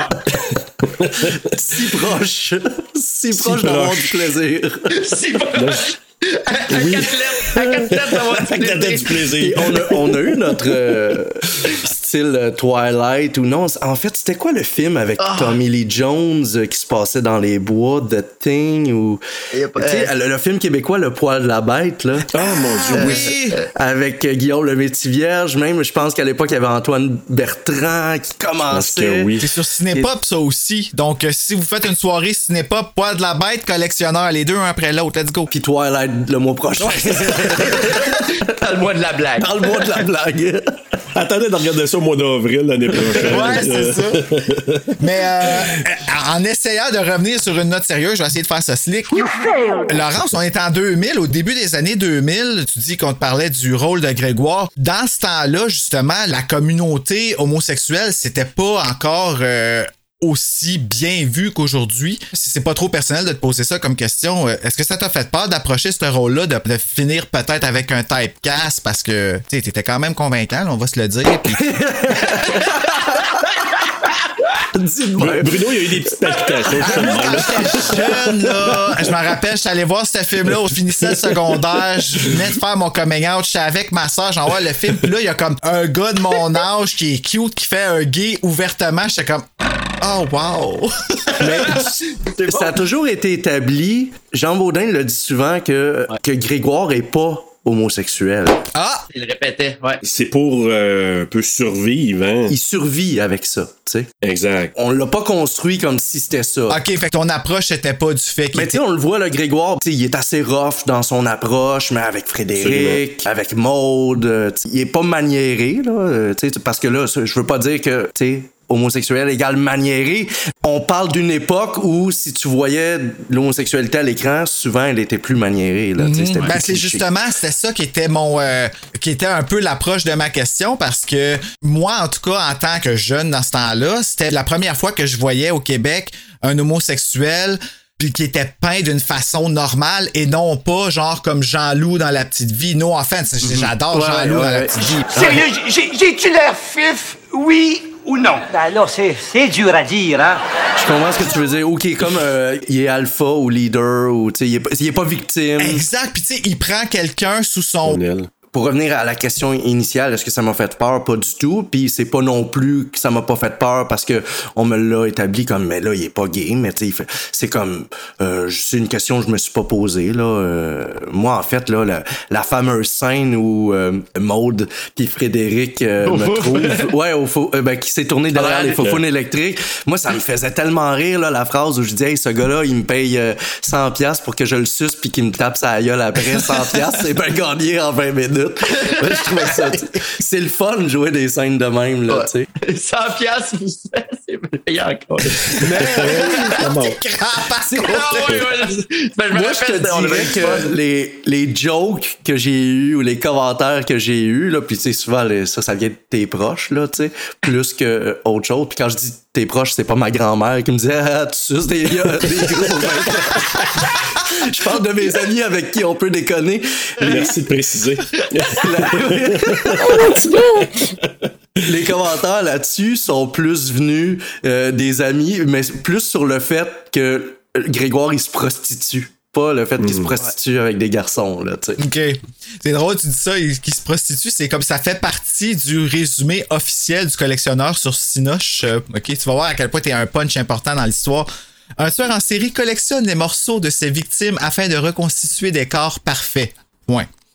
Dans un contexte de violence, un adolescent se prostitue. Point. L'inspectrice Maud Graham enquête. c'est pas rien quand même. Ça a quasiment l'air meilleur sur papier que l'écran. C'était pour vendre, c'était pour vendre. Mais En même temps, euh, tu sais, on, on en parlait parce que moi, je trouvais que, avec le recul, évidemment, oui, le film date, là, tu sais, on se cache pas. Je veux dire, euh, les performances sont très bonnes, mais le film date, puis tu sais, les jokes, on voit que c'est des vieilles jokes de mon oncle. Eh là là, euh, ouais, les, les Yvan Ponton, là? Christian Oh! Bégin, là. Une femme à qui manque juste la tête. la femme par... Va on est occupé. Hey, moi, je regardais ça, puis on en a parlé d'ailleurs dans, le- balado, mais euh, une des choses qui, me fait un peu euh, rire, puis on en a parlé ça aussi, c'est, Luc Picard, quand il a eu son maquillage dans le bar, tu sais, avec euh, la face bouffée, là, moi, je serais jamais parti d'un, euh, il m'intéresse pas, mais de deux, je serais jamais parti avec une face de bœuf de même, là, une face enflée de même. Non, mais je me rappelle que c'était on purpose. Tu sais, ils ont fait. Ah oui, hein? Ce personnage-là va être comme un, un magnet charismatique, mais avec une étrangeté qui peut devenir attirante là, tu sais. C'est pas au hasard là qu'il est roux, il y a- un nez aussi très spécial, euh, la dentition aussi, il y avait une prothèse dentaire là. Mais Ah oui. tu disais bon le film date d'une certaine époque puis Charles André puis moi je me rappelle tous les deux on s'est parlé au début de l'été ben il y a quoi un mois là t'es À peu près. Avant, avant qu'on, même qu'on soit en contact avec vous autres. euh, ah ouais c'est ça puis les deux on a dit hey euh, j'ai réécouté le collectionneur puis les deux on a fait Eh, ça a mal vieilli. Ah, fait que c'est votre. Ouais, ah, mais- ouais, vous avez Mais ce feeling-là quand mais- vous le voyez. Mais je me rappelle à l'époque la fierté dans Ouais, le tapis de ce film-là, le plus gros budget québécois, le premier thriller, tu sais. C'était grandiose là, pour l'époque. Mais là, 20 ans plus tard, on fait ouais, c'est ça. C'est, c'est, c'était il y a 20 C'est ans. ça. Mais tu vois, c'est, c'est justement ça en plus qui est drôle parce qu'on avait parlé vraiment pas longtemps avant qu'on rentre en contact. Puis vous autres, j'ai écouté l'épisode puis je leur ai dit la dernière fois, c'est, ce qui m'avait frappé, c'est que ça m'a ramené à voir le film autrement. Puis je fais comme ah, tu vois les yeux du public, il a pas si mal vieilli. Puis là, je comprends un peu plus pourquoi parce que tu sais, vous en avez parlé, vous avez, tu sais, t'écoutes le podcast, tu vois les détails. Puis de voir l'intérêt que vous portiez à tout ça, c'était comme ah, ben attends une minute. OK, pour nous autres, peut-être qu'on trouve que il y a des affaires que ça a mal vieilli, ces choses-là. Puis- Mais là, vous me l'avez fait voir sur une autre perspective. Là, je, je, je suis peut-être revenu un peu sur ma position, mais reste que c'est plus le fait de voir le public de dire Ah, ben moi, je, le vois encore, puis je l'aime encore, puis regarde, vous l'avez amené sur un autre aspect, puis c'est ça. c'est- Non, non, c'est pas que le film est, est pas bon, c'est ça. On disait, tu sais, c'est Exact. des fois. Puis en même temps, tout est justifiable. On parle des collègues policiers de mode, tu sais, j'imagine que ça se peut que ça soit de même en coulisses, là, des jokes de mon Ah, je suis sûr. Ah, c'est sûr. C'est ça, c'est qu'il y a beaucoup de, de références d'une autre époque. Puis je vais vous en donner un exemple où je pense que ça arrive moins maintenant, mais je vais parler de mon personnage. Pourquoi dans un film à l'époque, quand tu vois un jeune qui est un peu un bum, là, comme Grégoire, tu sais, Grégoire, là, il vit pas dans la rue, là, en dessous de- d'une boîte de carton, là. Est-ce qu'il Ben a non. besoin d'avoir son coat de jeans déchiré, son col de chandail déchiré, un tatou délavé dans le cou, des tatous ses doigts puis une chaîne? Tu sais, c'est comme ça, là. À cette époque-là, c'était tout le temps comme ça. Tu voyais un bum dans un film, fait que autant qu'il y a pas de cliché du point de vue de l'homosexualité chez Grégoire, il y a le cliché du bum dans la direction artistique. Et je vais faire une autre référence. Edward Furlong dans Terminator, tu sais, qui faisait quoi? Il avait 12-13 ans, mais c'est un petit rebelle. Not my mother, Todd. Pourquoi il y a le code de jeans, le pants déchiré, puis la chaîne systématiquement sur le côté? Tu sais, c'est une époque où on illustrait un bum comme ça, puis c'était systématique. L'image de l'époque. Exact. Ouais, puis c'est drôle que tu fasses la référence, de la, la- la similitude entre les deux personnages parce que c'est la même similitude, similitude que j'avais fait par rapport à Grégoire. Chose que j'avais trouvé euh, différente, c'est que moi, le linge, je pensais que c'était un fashion statement. Je pensais que c'était vraiment son style que je trouvais super beau en plus parce que son gilet, il était. euh, Je pense que c'est toi qui nous disais que c'était un gilet de fille? C'est un gilet de fille, puis tu sais, tu me dis fashion euh, statement, là, c'est pas nommé, puis il faut pas que ça soit nommé, mais le gilet qu'ils ont pris, c'est un DKNY, genre à 700 pièces. Ah, parce qu'ils ouais, ont hein? tripé sur la couleur, puis ce gilet-là, là, le fameux turquoise, là, euh, Ouais. Ouais. l'aîné, là, euh, fait que oui, fashion statement. Wow, près. Ben, tu sais, le fait en plus qu'il le fasse porter à un gars qui fait que ça, ça change tout l'aspect Ouais. et que ça y apporte la fameuse qualité rebelle. Ouais, puis d'aller jouer justement dans les codes où à cette époque-là, là, c'était pas euh, Mhm. c'était pas démocratisé, là, mais tu sais, peut-être qu'à l'époque, on aurait dit plus euh, androgyne. Là. Ouais, Euh, c'est ça. Mais tu sais, c'est intéressant. Tu sais, des, des gars qui se faisaient faire des mèches non plus. Ouais, Euh, effectivement, ça courait pas les rues, là. C'est vrai, c'est vrai que tu me fais réaliser qu'il y a aussi un fashion statement. C'est tout à ton honneur de savoir que ça a même pas passé par ta tête d'avoir eu la peur d'avoir reçu ce typecast-là après, tu sais. Parce que surtout au Québec, notre bassin est plus petit. Fait que Je sais pas si je peux me permettre une parenthèse par Ben oui. rapport à ça, parce que tu sais, c'est- ça a toujours été, euh, là, je parle un peu plus de mon ami, mais il reste que ça a toujours été une, une- une force de Laurent, je trouve, de, justement, dans sa façon d'interpréter un personnage. Il se pose pas ce genre de questions-là. Il, il va, il, allait à fond, puis, puis quand je disais que j'après, j'ai eu la chance de tourner avec des grands, mais puis qui en faisait partie quand je suis collectionneur, parce qu'il y a beaucoup de grands acteurs. Ben, c'est toutes ces petites affaires-là que tu finis par apprendre sur des plateaux, ces choses-là. Tu regardes les autres allées, tu regardes qu'est-ce qu'ils font, puis ce que je trouve hot, c'est que moi-même, je me suis jamais posé la question envers est-ce que vous venez de demander, puis lui non plus. Puis là, vous autres, vous posez la question. Fun de voir nous autres de l'autre côté, vous autres, comment vous le voyez, puis ainsi de suite. Fait je comprends ton point, mais je sais pas si- jusqu'à quel point on va se poser ces genres de questions-là. J'ai l'impression que souvent, on va foncer dans le tas, puis... hein. La question est venue après, c'est-à-dire, c'est pas- la question, mais je me rappelle que si on m'avait offert tout de suite, après le collectionneur, un autre rôle où j'aurais fait un personnage homosexuel, là, j'aurais dit non. J'aurais fait là, parce que tu sais, tu veux pas te caser dans une catégorie. Deux back-à-back, tu sais, ça marchera pas. Dustin Hoffman n'aurait pas fait un autre euh, Rain Man. Rain Man. un autre Rain Man après Rain Man, là, tu sais, non plus. là, sais. Exactement. Moi, je suis, curieux de savoir aussi, à la fin, tu sais, il y a une fin al- alternative qu'on nous, on a vu, là, euh, on en a parlé pendant notre podcast aussi. Euh, Vous l'avez vu qui- parce qu'elle est sur le DVD, hein, je Ouais, pense. ouais, c'est ça, exactement. Est-ce qu'il y a des scènes, à part la scène de la fin, qui ont été coupées, puis que dans lesquelles vous étiez, puis que nous, on n'a aucune espèce d'idée? Parce que la fin, moi, je trouvais que c'était poète-poète, personnellement, là, puis même la scène alternative, euh, peut-être un peu meilleure, mais... oui? euh, Ça, les, les fins, euh, ouais. ben, précis, j'ai dit un peu meilleur.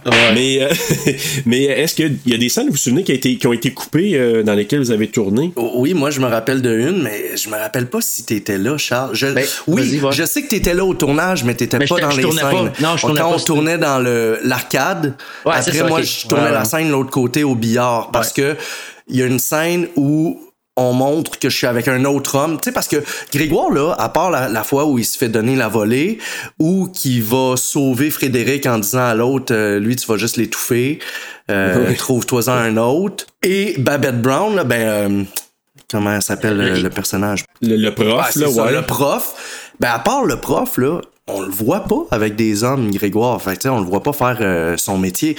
Donc, il y avait une autre scène qu'on a tournée où j'étais avec un autre monsieur, puis tu sais, tu voyais qu'on était complices, puis que j'étais son jeune à lui, où on jouait au billard, là, tu sais. Puis aussi, je me rappelle très bien, parce que c'était super impressionnant, il fallait qu'on montre, genre, que je suis habitué de traîner dans les bars, probablement avec des messieurs. Donc, j'étais rendu un pro du billard. Il y avait un, un vrai pro du billard qui venait placer les boules, puis qui me disait, tu tapes là, puis il y en a quatre qui vont rentrer en même temps. Ah, mon Puis, Dieu. euh, Ouais. Tu sais, genre un champion du Québec, là. Fait qu'on a tourné une scène, puis je sais que t'étais là, Charles, parce que Ouais, j'étais là au bord. Ben, bâtisse où il y avait Ouais. l'arcade et le billard, mais je pense que t'étais pas dans les scènes. Mais... Au 222. Mais- Ouais, c'est ça, amusement. Ancien 222. À Longueuil, ouais. Amusement 222, les centres d'amusement de l'avenir.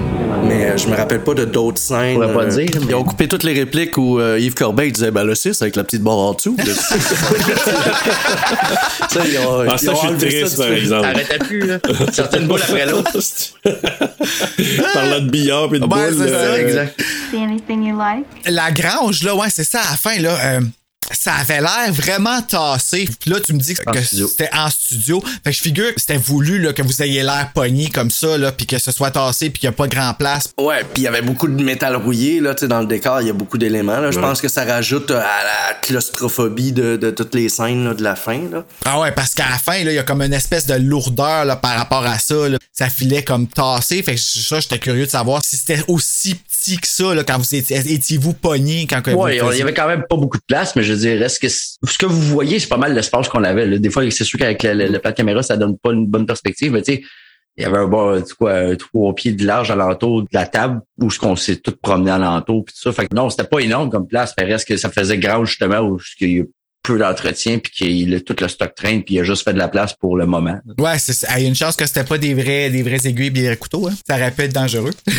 Puis on parlait longtemps là, de faire une suite au collectionneur. Là. Dès le Oui. tournage, il, il parlait de faire une suite, Ouais. donc des aventures de Maud Graham. Je sais pas pourquoi ça, ça s'est jamais concrétisé parce que le film a été quand même un bon box-office pour le Québec. Il a été bien reçu là, euh, en critique.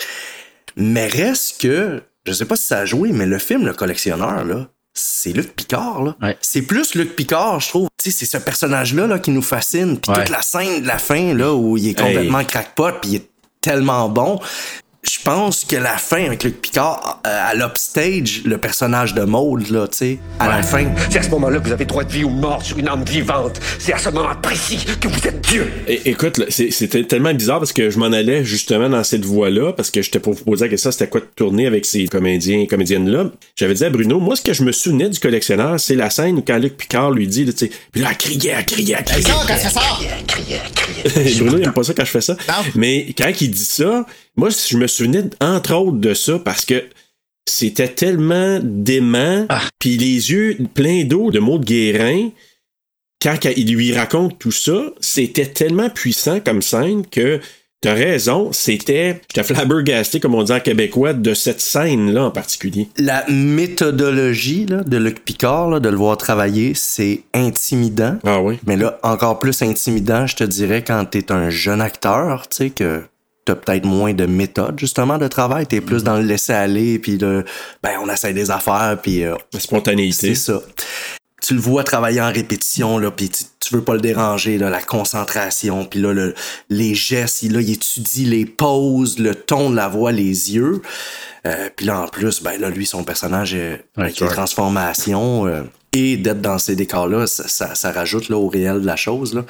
Mais euh, moi, je me rappelle que c'est quand je savais que là, le film se tournait et avec Luc Picard, c'est autant la chose qui m'intimidait le plus, en même temps qui me rendait le plus fier, là, tu sais, de faire un film avec Luc Ouais, Picard. parce que c'était le gros nom de l'époque aussi. Là. Ben oui, puis là, on, on venait de sortir de Omerta euh, 4-5 ans avant, puis qui, qui était comme là, je pense, une des meilleures séries qui s'est faite au Québec. Un là. gars qui s'est fait framer par la police, il s'en vante pas. Il avale sa pelule puis il ferme sa gueule. Ah, C'est extraordinaire. J'ai trop peur de regarder ça. Moi, je trouve ça c'est trop vrai. Genre comme. Non, euh, mais tu sais, la- la- Laurence, il, il parlait de, justement, tu sais, quand sa méthodologie sa- de travail puis tout ça, puis je me rappelle encore aujourd'hui, ça a tellement pris du temps avant qu'on soit capable de le sortir, pas de sortir, de le sortir de sa bulle, mais tu sais, qu'il qu'il se lâche un peu plus avec nous autres. Écoute, il est tellement drôle, ce gars-là, là, tu sais, j'ai le nombre de fois qu'on a eu du fun, mais autant comme Laurence dit, c'était intimidant. Tu sais, veut, veut pas, je suivais un peu plus Laurence s'il s'il y avait déjà plus d'expérience que moi, ces plateaux. Fait que, tu sais, déjà là, je, je forçais pas les les choses. Je savais qu'il y avait des- certaines choses qu'on pouvait faire, ces choses-là. Fait que je le suivais là-dedans, mais de voir Luc passer quand ils l'ont maquillé puis tout, puis qu'il est dans son rôle. Parce qu'il rentre sur le plateau, il est dans le rôle, il ressort, il est dans le rôle. Il, la minute qu'il est dehors, là, tu, tu peux peut-être l'apercevoir en, en, en lui, mais sinon, la journée au complet, c'est le tueur, en- le collectionneur en partant. Là. Fait que c'est impressionnant de voir ça. Mais quand il sortait de sa bulle, là, nous autres, des fois, c'était c'est là Mais, qu'on ah avait oui, du non, mais il est drôle. Mais toi, t'as vécu plus de moments avec lui, là. Tu sais, je veux Ouais. dire, toute l'escapade en auto. La scène avec le ketchup. La- la- Ah la- oui, vous rappelez-vous? ça devait être drôle. Ah, t'as du ketchup ici. T'as du ketchup ici? Ah, Encore un peu. Ah oui, oui, oui. Puis il s'en vient, mais là, Oui, oui. écoute, Rien encore. Rire de même, rire de même, parce que c'est- il l'exagérait, puis tu sais, ça finissait plus, puis ben, j'avais- ça, ça a été, tu sais, pour moi, ça a été des super moments, puis justement, tu sais, à ce moment-là, il est pas maquillé, c'est juste un gars de la DPJ qui vient me chercher, Fait Ben oui, Ben, c'est ça. Fait que, il est funny, il est, tu sais, fait que, il était plus dans le personnage nécessairement du tueur à ce moment-là. dans le personnage du père, là. Ouais, exactement. Là où ce que j'ai encore plus trippé de tourner avec lui, c'est de le voir travailler puis de faire tout ça, c'est la shot avec le Steadicam, euh, que moi je l'observe à travers la porte. Euh, il est en train de découper de quoi, il sort de quoi, puis Oui. il m'entend. Je pars à courir, je m'en vais me coucher dans la chambre, puis t'as le directeur photo Oui, qui a... Ça, c'était efficace comme scène. Quand il est arrivé là, à deux pouces de ta face, t'as comme même pas cligné là, du tout, du tout. Puis hey, j'ai pesé pause. là. Écoute, sérieusement, il y avait cette scène-là, moi, ça m'avait marqué parce que autant que c'est intimidant, autant qu'il sait comment te mettre à l'aise aussi. Là. Il est hot, le gars. Là. Mais vraiment, c'est quelque chose. tu sais. Non, non, c'est ça. C'est, tout un acteur. un autre monde. C'est un autre monde. T'apprends beaucoup de le voir travailler. Mais moi, je me rappelle pour le peu que j'ai tourné avec lui. Parce que même si on tourne pas ensemble, souvent on se retrouve, c'est euh, on est ensemble la même journée euh, parce que chacun notre tour, on va aller faire une scène. Mais la fois qui déconnait le plus, puis là j'ai eu un flash justement quand il était en personnage là, le rouquin avec le nez spécial, parce que là il se mettait à se créer des personnages funny parce que tout le monde le trouvait drôle ce look-là. Mais ça m'a fait flasher que la référence de ce look-là, là, vous allez le voir autrement, avec le nez, les bajoux, puis le personnage de la série La Belle et la Bête. From the moment I saw her, she captured my heart. Oh my Ah god! oui, des années euh, fin 4, Oui, début oui. 90. Vraiment? Avec Linda Hamilton. C'est qui là. est justement une espèce de Twilight, là, l'histoire, là, qui est un personnage weird mais charismatique. La fille Linda Hamilton, justement, à l'époque, qui était l'actrice, qui tombe en amour avec. Fait, je me rappelle très bien que la- les prothèses étaient en référence de ce personnage-là, de la bête. Ah oui. Ah, hey, c'est vrai. C'est Ron Perlman, je pense, là, qui Oui, faisait la bête. Là. exact. C'est. Ah, ouais. Ron Perlman, Hellboy. Oui, Ah, Hellboy en plus, ben oui. My God. Mais moi, ça- c'est drôle la référence que je vais vous faire. là, est vraiment ailleurs, là, mais moi, c'était Cruising Bar. ah, Michel Côté. c'est vrai. d'horreur. Ben, ça devait être ça son déconnage justement en termes de personnage. C'est que tu peux avoir l'air autant d'un livreur de pizza louche que d'un. Oui, que que, d'un- que de Gérard dans Cruising Bar. Oui, mais tu sais, on parle de personnage puis de euh, avec les piquants pis ça. T'en souviens quand il nous avait dit qu'il avait joué dans Elvis Gratton 2. Oui! Nous autres, là, il nous, il a, il nous a tenus là, pendant quoi, une bonne demi-journée, c'était facile, à, à pas le À pas nous dire qu'est-ce qu'il faisait dans Elvis Gratton 2, mais il faut, Puis non, parce que ça, c'est le lendemain. C'est le lendemain qui on, l'a écouté le soir. On a écouté le film au complet le soir. Puis là, on tournait le lendemain parce que voyons, et puis là, on écoute, là, check fast forward. Ben, pour finir par le lendemain, la séance d'autographe au- qui est tournée au complexe des jardins à, à ce moment-là. Elvis Gratton signe des autographes. T'as une file de personnages qui viennent. Et lui, il se trouve à être l'hindou. Gratton moderne. Pig Pig. Pour le vrai. Il est crédité au générique. Méconnaissable. Ah, ben, hey, je vais, euh, faut que je vois C'est vraiment parce que c'est un chum à Ouais. Falardo. Oui, euh, parce qu'ils ont tourné ensemble. là, oui, mais oui. C'est pour montrer à quel point c'est le gars, il était funny, là, en, en dehors de tous ces personnages de freak. De... Parce qu'en plus, je sais pas si tu te rappelles Laurence, mais des derniers jours de tournage, il avait appris, en tout cas, ça s'était confirmé qu'il allait faire le rôle de Moïse. Ah! Euh, Rock Thériault. Hey, c'est Euh, vrai. parce qu'il était dans le mood. Ah. Je me rappelle qu'il avait dit, ben, je suis déjà dans le mood de- d'un tueur, d'un ça. Fait qu'il dit, je Oh, continue, que je veux pas, je veux pas me avoir à me sortir de ce mood-là, puis après ça, comme vouloir s'en débarrasser une fois que c'est fait, là. Le garder. Fait que, Ah, man, c'est Ouais. c'est quelque chose. Un grand, grand acteur. Ah, c'est extraordinaire. Moi, je veux parler de Maud Guérin parce que je l'aime. Ben, c'est sûr. Ah, on était, euh, on était tout le temps ensemble. Hein? La majorité Ouais, de ben nos oui. jours de tournage, euh, on était un trio. euh, On t'a-tu bien? Dans le gros lit? C'est un trio qui finit pas aussi, dans le sens, c'est pas juste quand on dit 3, 2, 1 action, là. tu sais, Ouais. C'est, c'est pendant, sur un mois et demi, on est tout le temps ensemble, tout le temps. On dîne Ouais. ensemble, euh, aux mêmes endroits, tu sais. Il s'est vraiment développé, euh, tu sais, je la recroise souvent encore, là, Maud, là, dans d'autres genres euh, d'événements, puis euh, il s'est développé une belle Elle va bien? Oui, oui, oui, très Good. bien.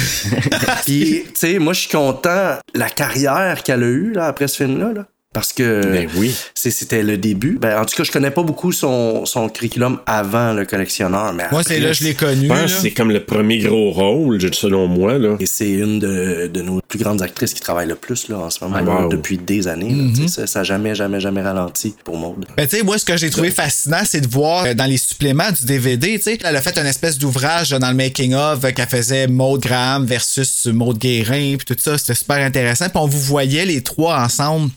On voyait votre dynamique pendant que vous étiez pas dans votre personnage, tu sais. Je pense qu'on a une bonne énergie, tous les trois, hein, depuis les Ouais. répètes. Ça a commencé dans les Oh, répètes. c'est deux, c'est deux colleux, surtout, surtout Charles-André.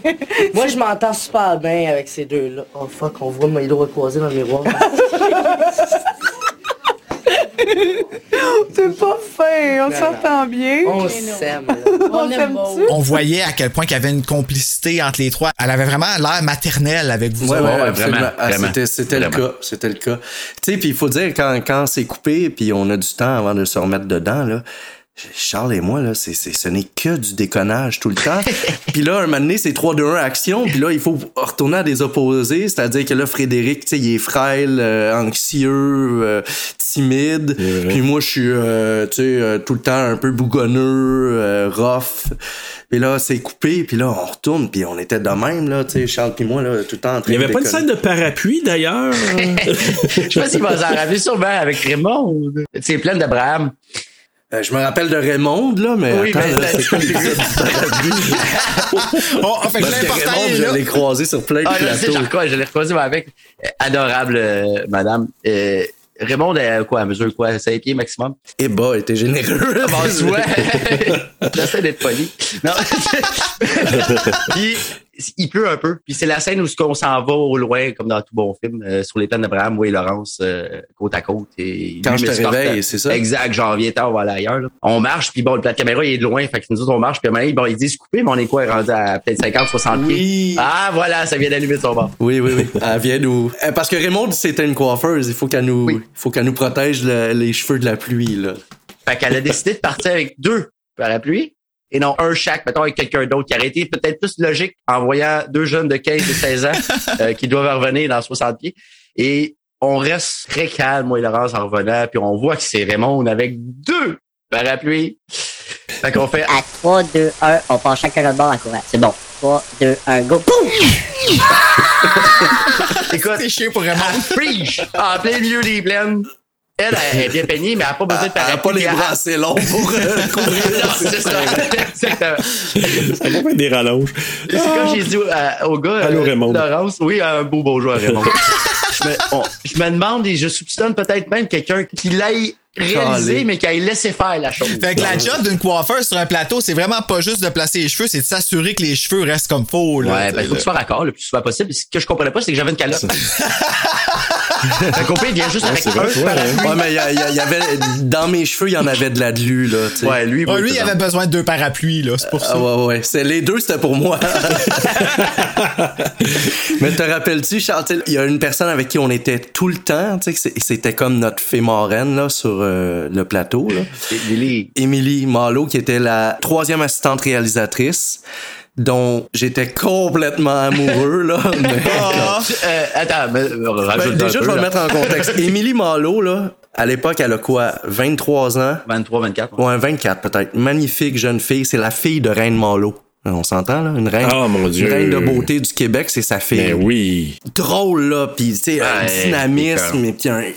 Puis, vu que c'était la troisième assistante réalisatrice, le troisième assistant réalisateur sur le plateau, donc le premier, il gère le plateau, il gère plus l'équipe, là, tu sais, bon, euh, les horaires et tout ça. Le deuxième assistant réalisateur, on le voit jamais, il est dans un bureau ou dans une roulotte. Lui, il prépare la journée de demain, les feuilles d'appel, euh, les, les derniers préparatifs. Le troisième assistant réalisateur, c'est celui, normalement, qui s'occupe des acteurs hors plateau, tu sais, qui coordonne tout ce qui s'en vient tantôt. Donc, on était entre les scènes. Tous nos temps libres se passaient avec Émilie. Je me rappelle même qu'on est allé au cinéma avec elle un week-end hors plateau, là, tu sais, parce qu'on a passé un mois et demi tout le temps, tout le temps avec Émilie. Tu sais, c'est ça l'affaire aussi, c'est que t'es traité comme des, des rois. Là. Je veux dire, ils veulent tellement pas que t'arrives de quoi, tu te blesses, whatever. Fait qu'ils veulent, surtout moi puis Laurence, on tient pas en place. Fait que déjà en partant, ils veulent avoir un œil sur nous autres non-stop. Puis ben c'est elle en plus qui est quand même, on s'entend, oui, elle est pas, euh, pas de notre âge, mais quand même proche de notre âge, tu sais. Fait que il y a quand même une connexion qui se fait. Fait que tu sais, ça, ça a été, écoute, ça a été drôle, ça a été, on s'est fait du fun euh, déjà avec elle euh, pour un paquet d'affaires. C'est pour ça souvent qu'on entend les, les acteurs dire, la phrase revient souvent, ah, euh, tu sais, ça va être triste de quitter tel plateau, c'est comme une grande famille, c'est comme une grande famille, on l'entend souvent, tu sais, c'est parce qu'on est, on est toujours ensemble. Puis effectivement, vu qu'on était jeunes, ben on était un peu plus maternés, là. Moi, je me rappelle, je pense que je venais d'avoir mon permis de conduire, mais il me donnait Ouais. pas le droit de conduire pendant le, le tournage du film, là, tu sais, il continuait de venir me chercher le matin en navette à la maison, puis de, de me ramener, parce que, tu sais, il y a tout l'aspect, justement. Puis, tu sais, tu dis, euh, il il y avait tout un œil sur nous autres, et je me rappelle qu'un moment donné, euh, moi, j'ai pété une petite coche, parce que quand on était sur le Mont-Royal, il y avait un 4 roues, tu sais, pour déplacer des équipements, puis tout. Puis genre, je voulais essayer le 4 roues, puis là, ils ont fait non, tu peux pas. Je fais, voyons, j'ai déjà fait ça du 4 roues souvent, là, je veux juste aller faire un petit tour, Puis c'est comme non, tu peux pas. Puis je me rappelle, ça m'avait fâché, là, de faire, voyons, là. Ben, ils protègent leur investissement, veut, veut pas. Ah, les ça, assurances, ça. ben, les- Ben, comme couvrir les risques. Toutes les, tu sais, tous les acteurs ont des clauses là, au point de vue des assurances. Là. Quand Guillaume euh, tourne un film, il peut plus aller faire de parachute pendant le tournage. Là, tu sais. Ah. Ce qui est un peu normal pour les, euh, tous les producteurs puis tout ça. donné, Non, c'est surtout pour éviter qu'ils fassent un les pieds dans le vide 2. ils, veulent, ils veulent se protéger de tout ça. Si t'es assez malade pour te planter, tu l'amènes pas dans tes conneries. Ben moi, avant de finir, c'est ça, je voulais essayer un petit jeu avec vous autres, les gars, puis en même temps, c'est plus pour moi qu'on le fait parce que ça me permet de me prendre pour euh, Maud Graham. Non, mais t'es rendu là, pourquoi pas se planter? hein? Hey, je le voulais ce rôle-là, mais tu sais, quand tu prends contre. Marina Orsini puis contre Maud Guérin, t'as aucune chance. Tu es coupable. Donc, la première, c'est pour toi, Charles-Antoine. Charles-Antoine, pff, il est pas là, Charles-Antoine. Charles-André, Charles-Antoine, c'est Bon, je ça. Excuse-moi. Tu couperas ça au montage, je recommence avec la première. Ouais, ouais, c'est ça, ça c'est facile. ça. Alors, je recommence. Charles-Antoine. Non, non, c'est pas Alors, est-ce que tu te sens prêt? Ah, Reviens suis là, prêt. reviens, Frédéric, là. OK. C'est colline de tabarnak, c'est pas mes culottes, ça! Ah, ça va, ça va, je suis revenu. Donc, je suis Maud Graham. On, on le voit si je réponds au téléphone, c'est Graham. Pareil. J'ai pas le temps de jouer à mer, puis j'ai pas envie de perdre ma job. Plus légal que ça, tu meurs. Ah. Là, Charles est supposé donner la- l'ancienne réplique ou on Oui, a un exact. buzzer? La prochaine réplique ou on a un buzzer? Non, non, fallait que je la donne, je la sais pas. Moi, moi, moi, je la sais. Ah. Vas-y donc, ouais. Plus illégal que ça, je meurs. Hmm, non, pas Non? tout à fait. C'est Ah. plus merci pour le véhicule, Madame Graham. Pareil, pareil. Oui, oui, oui, avec une espèce de trader de Grégoire qui fait hey, good, exactement. bien joué, Good job. bien Oui, joué, oui, tu vas oui, Celle-là, c'est une de mes préférées à ta minute. Fait que là, c'est pour toi, ça, Laurence. Grégoire, je pense qu'on l'a. Asti, je vais l'avoir. Asti que je vais l'avoir, le tabarnak. On va l'avoir, hostie qu'on va l'avoir. ouais, ouais, ouais, ouais. Celle-là, je l'avais. Grégoire, je pense qu'on l'a. On va l'avoir. Hostie qu'on va l'avoir. je m'en rappelais, je sais pas pourquoi. Comme les deux connaissent les, les lignes de l'un de l'autre. C'est vrai que c'est bon, ça. Mais moi, en tout cas, il y en a une que j'ai bien aimé, c'est les plaines d'Abraham, en tout cas, de la part de Laurence. Sur les plaines d'Abraham, à ta minute, c'est. Ah, je suis jase avec moi. Justement, quand il vient d'aller chercher euh, Frédéric, Il y en a là, juste une euh, scène, il y a un gars ça. qui passe. Ah, oui, ah, je l'ai même pas pris, celle-là. Ah ouais, ah, ouais, va te crosser, Asti, on est occupé. Ah, ici, c'est le genre d'affaire, tu t'entends ça, tu fais pfff, comme quand, quand t'écoutes le film. J'aime ça parce que des films, des fois, qui sont très tendus, d'avoir juste quelques petites passes drôles, Ouais. ça, ça, ça t'amène ailleurs, puis ça, ça détend. Fait que ça, moi, j'adore ça. Fait que ça Ouais. et euh, celle de Ben, Charles-André ben, aussi. comme la shot de- des bobettes de Charles-André, là, Ben qui a justement oui. dit, c'est drôle en crime, là, que, et avec Grégoire, il fasse pas, moi, ça, si je suis pas fif. Ben, c'est justement, c'est dans cette ligne-là. Charles-André, si tu veux faire euh, l'affaire avec moi, là, me donner le. le... Ah, ok, on donne un petit boost, va. Charles-André arrive en disant Tu l'as mis où mon sac? Et Maud de renchérir. Hey, Frédéric, come on, là. Je sais. Attends, euh, C'était quoi déjà? je l'avais mis sur le lit avant de partir. Ah oui, c'est vrai. J'avais ça avant. Tu veux-tu le refaire? Ah, c'est, mais je m'en rappelle plus. hey, d'un coup que t'aurais le rôle, là. refais-la, refais-la. Ouais, c'est ça.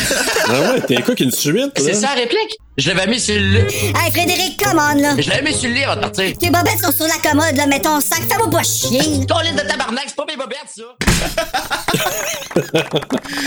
Yeah! Parce que j'ai marre, euh, c'était pas parfait, mais. euh, Ouais, regarde, ça s'arrange tout au montage, ça. Ben oui. Ce ce sac-là, cette ligne-là précisément, et Laurence pourrait le prouver, ça c'était moi. Ouais. Ouais, c'est ça que tu nous avais dit, comme quoi que ça venait vraiment de ton fond. Mais tu sais, tout est dans le Ouais, son ouais. qui baisse aussi parce qu'il change. Est-ce que tu calais, c'est on n'est pas supposé dire ce mot-là, fait que techniquement, on l'entendra pas. Il parlait des sons, mais je- ce film-là, là, il y a vraiment, c'est l'Orchestre symphonique de Québec qui joue beaucoup de parts, mais toute la bande sonore, là, est extrêmement importante pour faire monter la tension. Puis, tu sais, juste à penser, là, que ça m'écœure encore, là, euh, le père euh, du personnage du collectionneur au début du film, là, quand il mange son spaghetti au palo. Ah, c'est dégueulasse. tu l'entends, là, t'entends des Là, tu palos. vas vomir, là, je. Vomir, moi, tout. Ouais, là, comme le, le- le bruit juteux, genre Ah, semi-muqueuse, là, t'es juste comme. Ah, c'est. Non, puis on l'a souligné dans le balado Ouais. aussi, là, euh, le- la musique, l'ambiance, tu sais, comme toutes les scènes de tension, tout ça, ça, je trouve que ça, c'est encore efficace, mais. Puis la petite tonne, mais ça, Bruno l'a adoré. Elle chante Ben ouais, mais c'est euh, c'est cute, là, veux, veux pas, tu t'as le, le Ben petit oui, moment de comme. Est-ce que ça avait sa place dans le film étant donné qu'on n'a pas eu les suites qu'on voulait? Moi, on dit que je suis déçu qu'on n'ait pas eu les suites. Maud qui s'attache à Frédéric, s'en va avec le bateau qui l'amène chez ses parents, puis tout ça, étant donné qu'on a comme pas eu plus de développement parce qu'on n'a pas eu de suite, on dirait que la, la- cette scène-là avait un petit peu moins sa place, mais tu sais, it is what it is, là. Ouais. Je, me, je me demande ce qui serait arrivé si justement il y avait eu une ou des suites à ce film-là avec euh, cette relation-là. tu sais, C'est parce que dans les livres, elle n'existe plus. Là, tu sais, je veux dire, c'est- c'est- C'est attaché. Ce livre-là, Grégoire revient, mais en même temps, le public, c'est ça, tu peux pas l'enlever, là, cette, euh, ce trio-là. Là, tu sais. Il aurait fallu que ça soit, que ça sorte un peu du sentier des livres. Là. Comme ils font avec toutes les adaptations. Ouais, ils font des spin-offs, ils ont Ouais, à la télé aujourd'hui, tu sais, si on prend juste Shadowhunters, Mortal Instruments, ils ont dévié, ils ont fini à la même place, mais tout ce qui se passe dans le milieu, euh, Ouais, exact, il y a rien qui ça n'a rien à voir avec les livres, là, tu sais. Fait que- Beaucoup de liberté quand même là, avec euh, l'œuvre euh, à l'écran. tu sais. Puis d'ailleurs, les gars, j'imagine, si on vous appelait pour dire écoute, euh, on fait un collectionneur de genre, Genre? tant d'années plus tard, puis qu'il y a une enquête, euh, peu importe si c'est parallèle, même si c'est, c'est pas là, évidemment, c'est pas le même tueur, là, mais si on vous disait, écoute, on aimerait ça vous retrouver 20 ans plus tard, j'imagine, vous diriez oui. Ça serait pas long. Ça Ouais, serait c'est pas ça. long. C'est pas long, hein? dise Non. oui. Ouais. Pour moi, là. Ben, dans mon cas, c'est pareil. Encore là, je reviens au fait, mais tu sais, si je dis de retrouver toute cette gang-là, jusqu'à un certain point, tu sais, je dis, de retrouver Maud, euh, de retourner avec euh, Laurence, c'est une autre occasion d'une vie qui se repassera peut-être pas. Fait que, tu sais, c'est sûr que moi, ça sera un oui automatique. Fait qu'on envoie ça dans l'univers, là, drette là, là. Ben, tu sais, why Hein? not, hein, rendu là. Tu sais, on dit collectionneur 2, mais ça peut être une autre enquête de Maud Graham, Ben oui, puis qu'on voit des personnages Exact. Ouais, attachés. exactement. là. ça pourrait être que exceptionnel. c'est ça, techniquement, le titre, hein, en anglais. Collector Maud Graham investigates. Pourrait être, mon personnage peut, devenir un genre de Better Call Saul. Euh, tu sais, je dis, ils vont pas faire spin-off après, tu sais, au lieu de Breaking Bad. En tout cas, je me Ah vois ouais, loin. pas?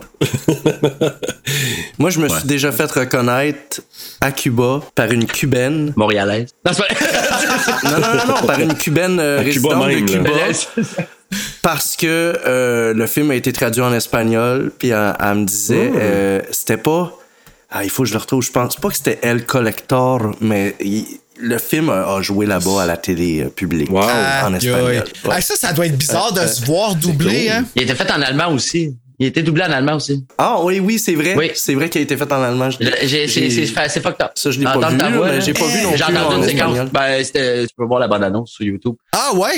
Ok, je vais aller checker. ça. Ah, ça, C'est assez nice. fucked up d'entendre les voix en russe. Euh, je sais pas s'il l'a encore. Je sais que j'avais entendu. Ah, boy. C'est surtout fucked up d'entendre les voix en russe. C'est un film, la version allemande. ça doit être vraiment Avec fucked un up. réalisateur ukrainien, euh, Radio Miroir, c'est un délice pour les temps. J'avoue. Oh, wow. Euh, Ouais, ça, ça serait que- aussi délicieux que Bruno qui donne des, des, des, des- non, non, Ah, des acteurs en Jesus, russe. Faites-moi plus jamais Oh, ça. man. Il aurait pas fallu On qu'on a fait fasse ça, ça. m'a amené un film russe où est-ce qu'il a fallu que je nomme les acteurs, mais je m'étais pas préparé. Moi, j'y vais, euh, tu sais, je les lis au fur et à mesure. Puis là, je suis arrivé sur le premier nom, je suis comme ça. Ça va pas bien Et moi qui, pleure, je pleure. J'ai jamais pleuré autant, là, tu sais. Oh mon Euh, dieu. Ah, ben, on arrive déjà à, on arrive déjà à la fin de notre, notre Hey, émission. on, on a bifurqué parce que t'avais pas une dernière question quiz? Ah, ben oui, moi, si, si vous voulez la faire, moi, Ben je suis oui, vraiment ouais. dedans. Je suis Ah, toujours écoute. dedans pour être Maud Garam. Moi, là, le Maud Garam. Maud Guérard. Maud Guéram. OK. là, faut que ce soit une, faut que ce soit une bonne, parce que c'est pas une facile. Puis, tu sais, un, un acteur professionnel comme moi, faut que ça se prépare. là. Donc, Sinon, je tue le petit. Oui. Donc, j'ai pas mal de raisons de penser que le prof est dangereux. Il est pas dangereux, il est sweet au bout. Quelque chose d'autre. Le prof s'appelle François Berger le jour, puis Babette Brown le soir. Babette Brown, c'est un travesti, tu savais-tu, ça? Fuck oui, esti. Bon, on se calme. Eh, on s'y croirait. Mais moi, c'est ça. C'est l'intensité de la manière qu'elle dit. Tu sais, le Babette Brown le soir. Babette Brown, tu savais-tu, ça? C'est un travesti. Ah comme, comme si c'était un gros issues, là, Ouais, tu c'est sais. ça. Comme, oh mon dieu. Ouais, c'est ça. Quand on disait Wow. une autre époque, C'est ça. Et voilà. Une autre époque. C'est ça vraiment qui est une beau. autre- ouais. Autre époque, autre meurtre. Vous êtes bons, les gars. Sérieux, euh, pour un film qui a été fait a 22 ans, euh, on pourrait vraiment vous reprendre pour le deuxième. Vous êtes prêts? Ouais, c'est sacré. Hein, c'est- Sauf que là, euh, je vais apprendre mes textes. Je pensais pas qu'après 20 ans, on avait des questionnaires. Simon Guérin, elle peut pas, là, moi, je m'offre. Ah, on a Bruno euh, Oh. sur le site. Ben oui, ouais. écoute, hein, si on est capable de transformer François Berger en Babette Brown, aussi crédiblement, on est capable de transformer Bruno en Maud Garam. Et voilà. Pourquoi pas? Mais il y avait un casting incroyable là, sur ce film-là. Là, que, tu sais, quand vous passez Ben oui. le- la liste des noms, là, tu sais, Yvan Ponton, Christian Bégin. J'ai Julie Ménard aussi, François Papineau, Yves Jacques. Ouais, François Papineau qui était le, chauffeur de taxi, Charlie Arquette après. Genre? ouais, genre. Ouais, on s'est posé la question, justement. que toi? euh, Non, Ouais. 0, 0, 0. Puis c'est assez étonnant là, tu sais, pour le nombre Ouais. de, de gens qui s'appellent Arquette, qu'on ait fait le même métier en même temps. Puis après, même, on a joué frères et sœurs dans Ramdam. Ah ouais? ouais, Dans Ramdam. ouais, ouais, ouais. J'avais Si, pas. bon, Ouais, Ah, J'ai oublié ça. Tu sais, moi, je me suis fait dire que quand elle est arrivée, là, mettons, à 13 ans, à commencer à passer des auditions, ça y avait donné un coup de pouce parce que là, moi, à l'époque, c'était mes grosses années. Fait que les directeurs de casting, ils faisaient Ah ouais, euh, Arquette, ah ben oui, ben oui, on veut l'avoir en audition, tu sais, c'est- ça va bien aller, là, tu sais, elle connaît ça, là, elle connaît la poutine, là, tu sais, c'est la sœur de Larence, là, tu sais, les, les gens pensaient ça c'était ma cousine. Ah oui, Ouais, ouais, ok. ouais.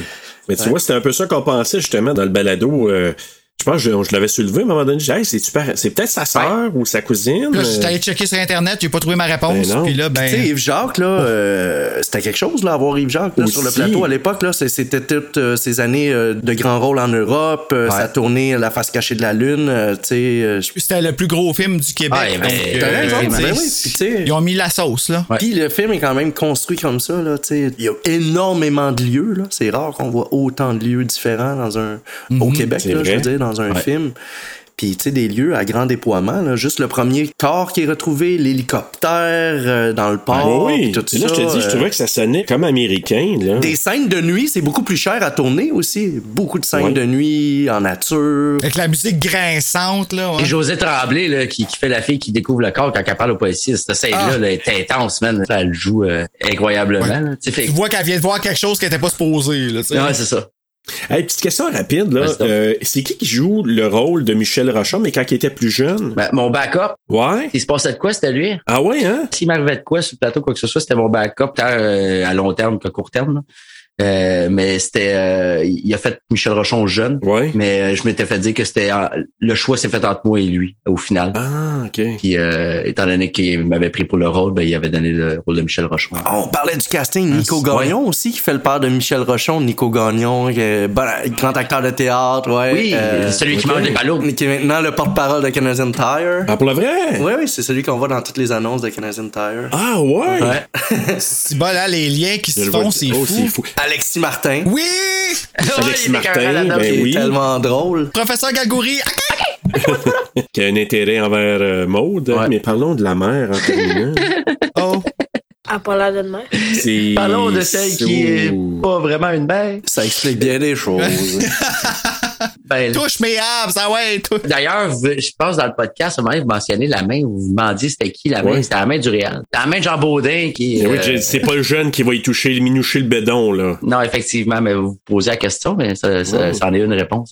Est-ce que vous aviez lu le livre? non. Moi, je l'ai lu après. OK. Parce que souvent, les livres et les- le film n'est pas nécessairement pareil. Et puis là, je Ouais. donne la raison aujourd'hui que j'ai- j'ai analysé par la suite dans le sens pourquoi j'avais fait ça. Parce que sur le coup, quand t'es jeune, tu y vas comme go with the flow. Là. Je pense que ça m'aurait influencé sur ma façon de jouer, Mm. mais peut-être pas positivement. Parce que c'est pas, il est pas exactement... C'est différent, là. Ouais, exactement. Puis souvent, le réalisateur a une vision. Euh, ils l'ont écrit d'une manière aussi. À l'époque, j'avais pas pensé à tout ce cheminement-là, mais je pense qu'au final, inconsciemment, je l'ai fait comme ça, puis c'était- ça a donné ce que ça a donné. Serge, tu parlais de la musique d'Elvis, là. Oui. Moi, j'étais très curieux, puis tout l'aspect production, là, curiosité, ça m'intéressait au max. Je peux te confirmer que la succession d'Elvis a été payée plus cher pour le collectionneur que Ah oui. euh, Charles-André puis moi réunis. Ah, Ben, ouais. sûrement. Ouais, ouais, ça je me rappelle, ça a coûté une fortune avoir les droits, là, genre, on parle de un peu plus que 50 000 là. C'est fou, là. D'ailleurs, c'est pour ça que je disais à Bruno, c'est parce que dans le roman, c'est Love Me Tender qu'on, qui, qui écoute tout le temps, même que on est dans la tête à un moment donné de Michel, ce qu'on voit pas dans le film nécessairement. Puis lui, il écoute ça dans sa voiture, là, Love Me Tender, ça lui rappelle de ses années avec sa mère. Puis, dans le film, ben, c'est une autre chanson, là, que c'est pas la même. Me like a fool. Ouais, exact. Ouais. Chaque fois que je l'entends, je pense au collectionneur, Oui. par exemple. Ouais. Fait que c'est quand même un bon investissement quand tu y penses. Tu vas pas être le seul là, que quand tu entends ça, ramener. automatiquement une pensée qui s'en va Oui, là. mais je pense aussi que c'est en plus un statement pour ce film-là, vu que c'était le film à grand déploiement, premier gros budget québécois, de faire non seulement ça, mais tu sais, regarde, on s'est payé des tunes, puis le seul qui fait ça maintenant, le seul, il me semble, qui a fait ça après, c'est Ricardo Troggi. C'est qu'on entend tout le temps des, des, des classiques des années 80 dans sa série de films, là, 80. Et Jean-Marc Vallée aussi dans Crazy. Oui, oui, oui. Oui, aussi, exact. Évidemment, là, Ça, mais. euh, c'est deux. Mais t'as raison, Troji aussi, parce que. hey, des Scorpions, là, dans, Ben oui. dans le film, puis des grands classiques, là, Oui. pour- Puis moi, je- mon hypothèse, je me suis dit, d'après moi, ils ont pas pris Love Me Tender parce que ça aurait été peut-être encore plus cher. Probablement. Parce que c'était la tune du roman. Ah, là. parce qu'elle est plus Ouais, connue, c'est ça. ouais. Tandis que là, c'était l'autre tune. Puis à un moment donné, quand je vois ça au début du film avec la mère, puis même à un moment donné, je pense que c'est toi, Charlandin, dans, ton- dans Frédéric, qui dit. Tu sais, c'est quoi Bruno qui dit quand il voit la photo? C'est ta mère? Ouais, ça n'a pas de mère. Et on était tellement d'accord. Mais, Ça a l'air de quoi de mère? Mais c'est ça. Ben, pas elle. En tout cas, Pas l'air de pas l'air de mère. elle. En tout cas, moi, la mienne était non. Oh non. Mais tu sais, tu y dis en plus, tu sais, c'est ta mère. Et- Elle a pas l'air d'une mère. Mais non, mais tu sais, qui voit sa mère déjà là avec la, la, la, la main qui fait face ça?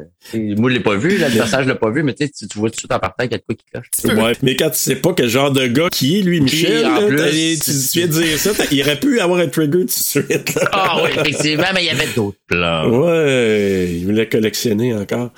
Mais euh, écoutez les gars, c'était vraiment super cool. On apprécie énormément que vous ayez pris ce temps-là. On voulait donner encore plus d'amour aux collectionneurs parce que oui, c'est pas un film qui a vieilli parfaitement, mais en même temps, il y a un cachet vraiment spécial euh, pour nous, là, le- le- ce film-là. Puis ça peut redonner encore plus le goût aux gens de, de réécouter le film encore, puis d'y trouver une petite place spéciale dans le cœur. Moi, je pense que ça, ça, ça va atteindre une certaine cible pour nous, n'est-ce pas, Bruno? Oh yeah, en tout cas moi, ça a fait en sorte que hier soir, j'étais sur Cinépop puis j'ai réécouté le, le collectionneur. C'est vrai? Ben, c'est parce que je me suis dit, ah, je vais aller chercher des phrases, mais t'embarques, veux, veux pas. Puis, tu sais, il y a tellement de nostalgie dans ce film-là. Je me rappelle, je travaillais au cinéma, je me rappelle que maintenant on n'avait rien à faire puis qu'on redessinait le poster. je me rappelle qu'il a, qu'il a commencé dans la salle 4, qu'après ça, il était dans la salle 2, dans la salle 7, pour finir dans la salle 9 puis qui a été là longtemps, puis tu sais, pour moi ça c'est, Wow. je sais que ça dit rien aux gens, mais je me rappelle dans quelle salle qu'il était parce que c'est dans l'ordre qu'il allait, ok ben tel film, puis quand il partait de la salle 4 puis qu'il allait dans la salle 2, c'est parce que le film marchait. Ah, wow. Wow. Puis là, ben, d'arriver là aujourd'hui, avec toutes ces années-là plus tard, dans un nouveau projet, que vous ayez pris le temps de venir parler de ça avec nous autres, les gars. Merci mille fois. C'est Ben, vraiment avec plaisir. apprécié. Puis moi, je vous remercie à l'inverse parce que, tu sais, tantôt, on, on disait, moi, je l'ai revu euh, cette année, là, peut-être à la limite 2020-2021.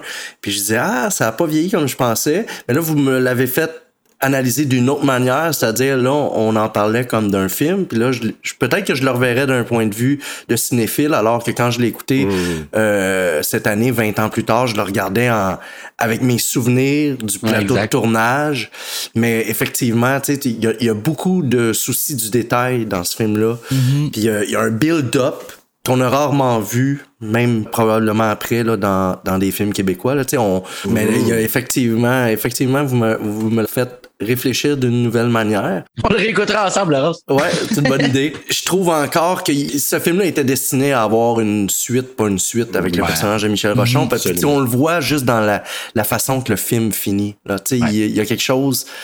Il y a quelque chose qui finit vite pour avoir eu autant de personnages puis avoir euh, compris autant de psychologie, autant du, de- du Michel Rochon que d'avoir de s'être attaché à d'autres personnages. Là. On vote pour le collectionneur 2 ou les aventures de Ah, Malgrande. oui, Ouais. Absolument. Soyez fiers de, de ce que vous avez fait. On, va- parle à ouais. Ben, écoutez, moi, je vais vous dire une chose. Là, Tu sais, oui, on a parlé de Jean Baudin, qui est un réalisateur incroyable, Luc Picard, Maud Guérin, toutes les autres que, Laurence, tu, tu, tu nommais tantôt au niveau de, du casting, c'était incroyable. Mais je tiens à préciser quelque chose. Moi, le lien qui est entre Grégoire puis Frédéric, c'est assez unique. Nous, c'est quelque chose qui est venu nous chercher. Mais moi, j'avais ma conjointe qui a couvert le film avec nous puis qui est tombée en amour avec vos personnages. Puis on en a parlé beaucoup de ça. Puis on n'a pas de tonnes de personnages qui ont ces liens-là comme ça, dans un film comme ça en plus. Moi, je trouvais que c'était une force du collectionneur d'avoir ce lien-là. Puis vous avez joué ces deux rôles-là. Bravo. Ben, my merci, God, hein. merci. Merci vraiment. C'est apprécié, les, les commentaires. Mais vous faites une super job. Puis, tu sais, je, je, je sais que des fois, on manque de temps, puis tout ça, puis on a toutes nos occupations. Puis, mais je trouvais que, justement, vous, de votre côté, de la manière que vous apportez les affaires, vos analyses, ces choses-là, je- ça, je dis alors, je trouve ça intéressant parce qu'ils me l'ont fait voir autrement. tu sais. Fait que, euh, puis là, en plus de participer avec mon meilleur chum qui est en plus dans le film, puis euh, vous deux qui on a déjà fait euh, Eden Lake ensemble, ça a juste amené un autre euh, un autre moment, puis ça me fait redécouvrir le film. C'est quoi Eden Lake? Ah! Ah, C'était le- un film qui nous a été imposé par Horreur Québec, le site, euh, notre site québécois de l'horreur. Les autres, ils- à tous les, tous les mois, on a un thème. Puis là, ben, c'est le thème de l'été. Puis euh, Marc Boisclair nous a imposé le film Eden Lake. C'était-tu bon? Moi, j'ai bien aimé ça. là. C'est c'est- un film- c'est quelque chose. pas- comme- Ça, ça fesse! Ouais, c'est un film de quelle époque? Euh, 2000. Ah, ok, ok, ok. Ouais. 2008, euh, 2008, 2008, ouais. ouais, dans la saison Ouais, là. dans ce bout-là. Avec euh, euh, Michael Fassbender. Fassbender, puis euh, Ah. Kelly Riley qui Ouais. s'appelle, c'est australien. C'est pas un home invasion parce que ça se passe dehors, mais c'est un peu la, la formule home invasion de Strangers, tout ça là, tu sais. Puis c'est assez, c'est violent. Moi, Ouais. j'en ai un film à vous recommander. Si jamais euh, un autre film québécois, je sais pas si ça va rentrer dans votre catégorie, mais là, visiblement, vous êtes des, des cinévores. C'est probablement mon film préféré québécois. Je l'ai écouté tellement de fois, là, ce film-là, là, quand j'étais jeune. C'est La conciergerie des monstres de Michel Poulette, le réalisateur. Oui, oui. Euh, c'est c'est adapté d'un livre de Benoît Dutrisac. Euh, qui était qui est auteur et euh, donc réalisé par Michel Poulette. Il y a un casting dans ce film-là aussi incroyable. Le personnage principal est joué par euh, Serge Dupire, tu sais qu'on voit pas Mmh, souvent. oui, mais c'est vrai, ça. Qui a travaillé beaucoup en Europe, mais écoute, Isabelle Richer, David Lahaye, Makakoto, wow. comment il s'appelait celui qui faisait euh, Larry Boulding là qui est mort là, euh, le Merci Français Sabourin? qui- Non, le, le Non, Français euh, qui se fâchait tout le temps là, qui avait sa euh, troupe de théâtre. Ah, euh, tu, euh, mais tu parles-tu de, de, pas- non, pas, Euh, mais tu parles de Piccolo, Buissonneau, Paul Paul- Buissonneau, Paul ouais, Buissonneau, Paul Buissonneau, ouais. Elisabeth Chouvalidé, Ok, wow. Cloutier, je me rappelle plus de son prénom. Et Le casting de ce film-là, là, mais c'est un super film à regarder, qui Ah. est plus thriller policier, qui va, tu sais, je pense pas qu'il va jouer dans, dans l'horreur, peut-être dans les codes, mais euh, excellent film à vous recommander. Ben, je vais checker ça, puis si ça fit Ben ouais. dedans, puis que ça te tente de venir le couvrir avec nous autres, euh, tu es le bienvenu. Ah, ben certainement. Ben oui, si tu te l'as vu autant, euh, autant là, ça serait vraiment Ah, cool j'ai parce vu que ce oui. film-là au moins 15 fois. Wow, Ah, ouais, ok. ah, Ouais, mais, mais j'avais un, un lien avec euh, Michel Poulette quand j'étais plus jeune, puis moi, j'ai mon rêve c'était d'être réalisateur, tu sais, puis euh, il était fin, il, il voyait ma curiosité, il prenait du temps avec moi, tu sais, fait que fait comme quand ce film-là est arrivé, ben sais, je, je pouvais pas ne pas l'écouter là, puis euh, Wow, sais- ça a ouais. peut-être été influencé par le fait que j'ai adoré ce film-là, puis je l'ai je l'ai vu très souvent, mais c'est un très très bon En film. tout cas, puis Michel Poulette qui a collaboré aussi avec RBO. Ben oui, qui a, ben, qui a commencé sa carrière comme ça, mais qu'après, oui, hein. il a fait énormément de films, là, Michel Poulette. Là. C'est probablement un de nos réalisateurs les plus actifs, mais c'est que souvent, il fait des movies of the week, des films de série B américains. Hmm. Mais il travaille énormément, là, ce réalisateur-là. D'ailleurs, tu dis, tu disais Bruno Cinépop, là. Ouais. Il y a beaucoup de films Cinépop. Il était très actif dans le genre thriller, que si tu regardes, euh, c'est signé Michel Poulette. Là. Ah oui. Beaucoup de films là, de série B. Ben, on ira voir ça. T'en parles de, de Cinépop. Si les gens sont intéressés, comme on, en- on l'a dit dans l'épisode, pour aller revoir euh, le collectionneur, il est sur Cinépop sur demande, donc euh, facile d'accès. Sinon, il est facile aussi à se procurer dans les Archambault. Il est encore distribué. Euh, c'est Crystal Film encore hein, Ouais. qui distribue le D'ailleurs, DVD. c'était son premier, c'était son gros bébé, ça. C'était son première grosse production. euh. Hey, imagine! Ouais, c'était un distributeur qui, qui, qui c'est un de ses premiers euh, en films tant que producteur. ouais. en production. ouais.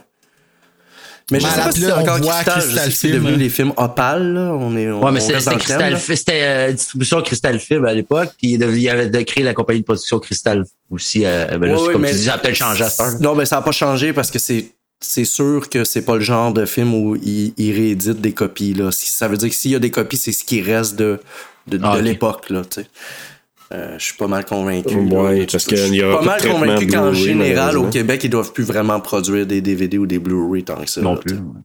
Il en, euh, il en sort quelques-uns, mais il faut vraiment, tu sais, il faut quasiment sauter dessus. C'est ra- Écoute, je vois ça sur les marchés euh, en les ligne, là. Oui, c'est vrai. Ben, puis c'est Ouais. rendu des raretés. Le monde, le Carmina, là, le monde qui l'ont, là, c'est pratiquement une rareté, là. Le monde capote. euh, ceux qui le trouvent en VHS ou même en DVD sont là. C'est où tu l'as les trouvé? les Tu deux, Ben oui, c'est ça. Ah, c'est drôle, Carmina. Ah, ouais. Oui, j'aime les le Bon, baseball. Ça, je la sors encore. Oui, j'aime les chars Puis pis le baseball. Ah, c'est vrai que c'est drôle, cette phrase-là. Pis le bonne baseball, sais. franquette. Ah. Ou le squeak squeak. Non, oh, non, mais wow. vraiment, on en a, on en a des, Ah. des très bons. Faut se le rappeler, puis il faut se le ramener parce que.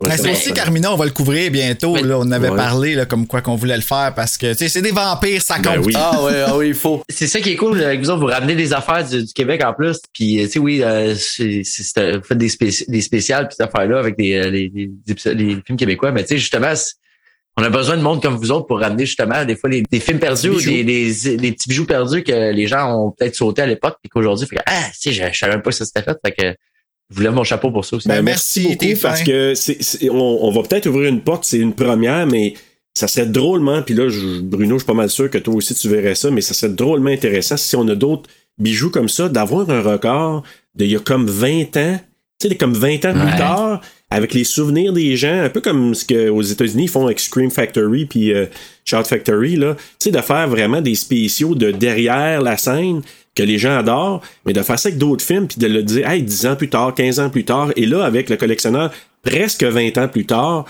c'est extraordinaire de pouvoir vivre ça, puis on ouvre une porte, puis pourquoi pas en faire d'autres, Bruno? euh, Ben, en fait, ce film-là est majeur quand on Oui. y pense, tu sais. C'est vrai? Absolument. Tu parles du collectionneur, Ouais, là. Ouais. Ah oui, oui, ben, je suis entièrement d'accord. Euh, c'est pas juste à nous autres que ça va, là. C'est vraiment pour tous nos auditeurs qui nous écoutent en ce moment puis qui sont comme ailleurs. Qu'est-ce que c'est devenu le collectionneur? Parce que c'était bon, ce film-là. C'était vraiment bon. Absolument. Ouais, ben, puis, ouais. je, je vais le réécouter en plus. Puis on va s'organiser sûrement Laurent, être une soirée avec un, bol de chips et de la bière. Vous devriez enregistrer vos commentaires en le faisant, faire une piste de commentaires. On va se filmer comme quand les Canadiens scoraient, tu sais. Eh oui! Eh oui, on va le. Ouais, ouais, on va rééditer une copie euh, sur YouTube avec. euh, Sans face, nos- pourquoi pas? réactions, J'avoue nos que des gens qui aimeraient ça. Je vais te le dire pourquoi pas. Parce que Charles pis moi qui fait des commentaires, ça va juste déconner tout le long. On réécoutera pas le film, on, va juste dire des niaiseries. Il va avoir plein de. Ok, ça, on peut pas dire ça. Ah non, ça, t'as- Il va y avoir trois mots qui vont apparaître pendant, pour une heure à peu près de contenu. Alors, la seule affaire qu'on va pouvoir garder, c'est Ah, regarde, c'est Luc Picard. le reste va tout être censuré. Ah, ça serait trop bon. hey, merci les boys, vraiment, là, les gars, c'est, super apprécié. Bruno, euh, Euh, écoute, moi, j'étais encore un peu flabbergasté de ce qui arrive, fait que là, je vais aller me remettre de mes émotions. Puis euh, d'ici ce temps-là, les amis, je vais vous dire faites de beaux cauchemars!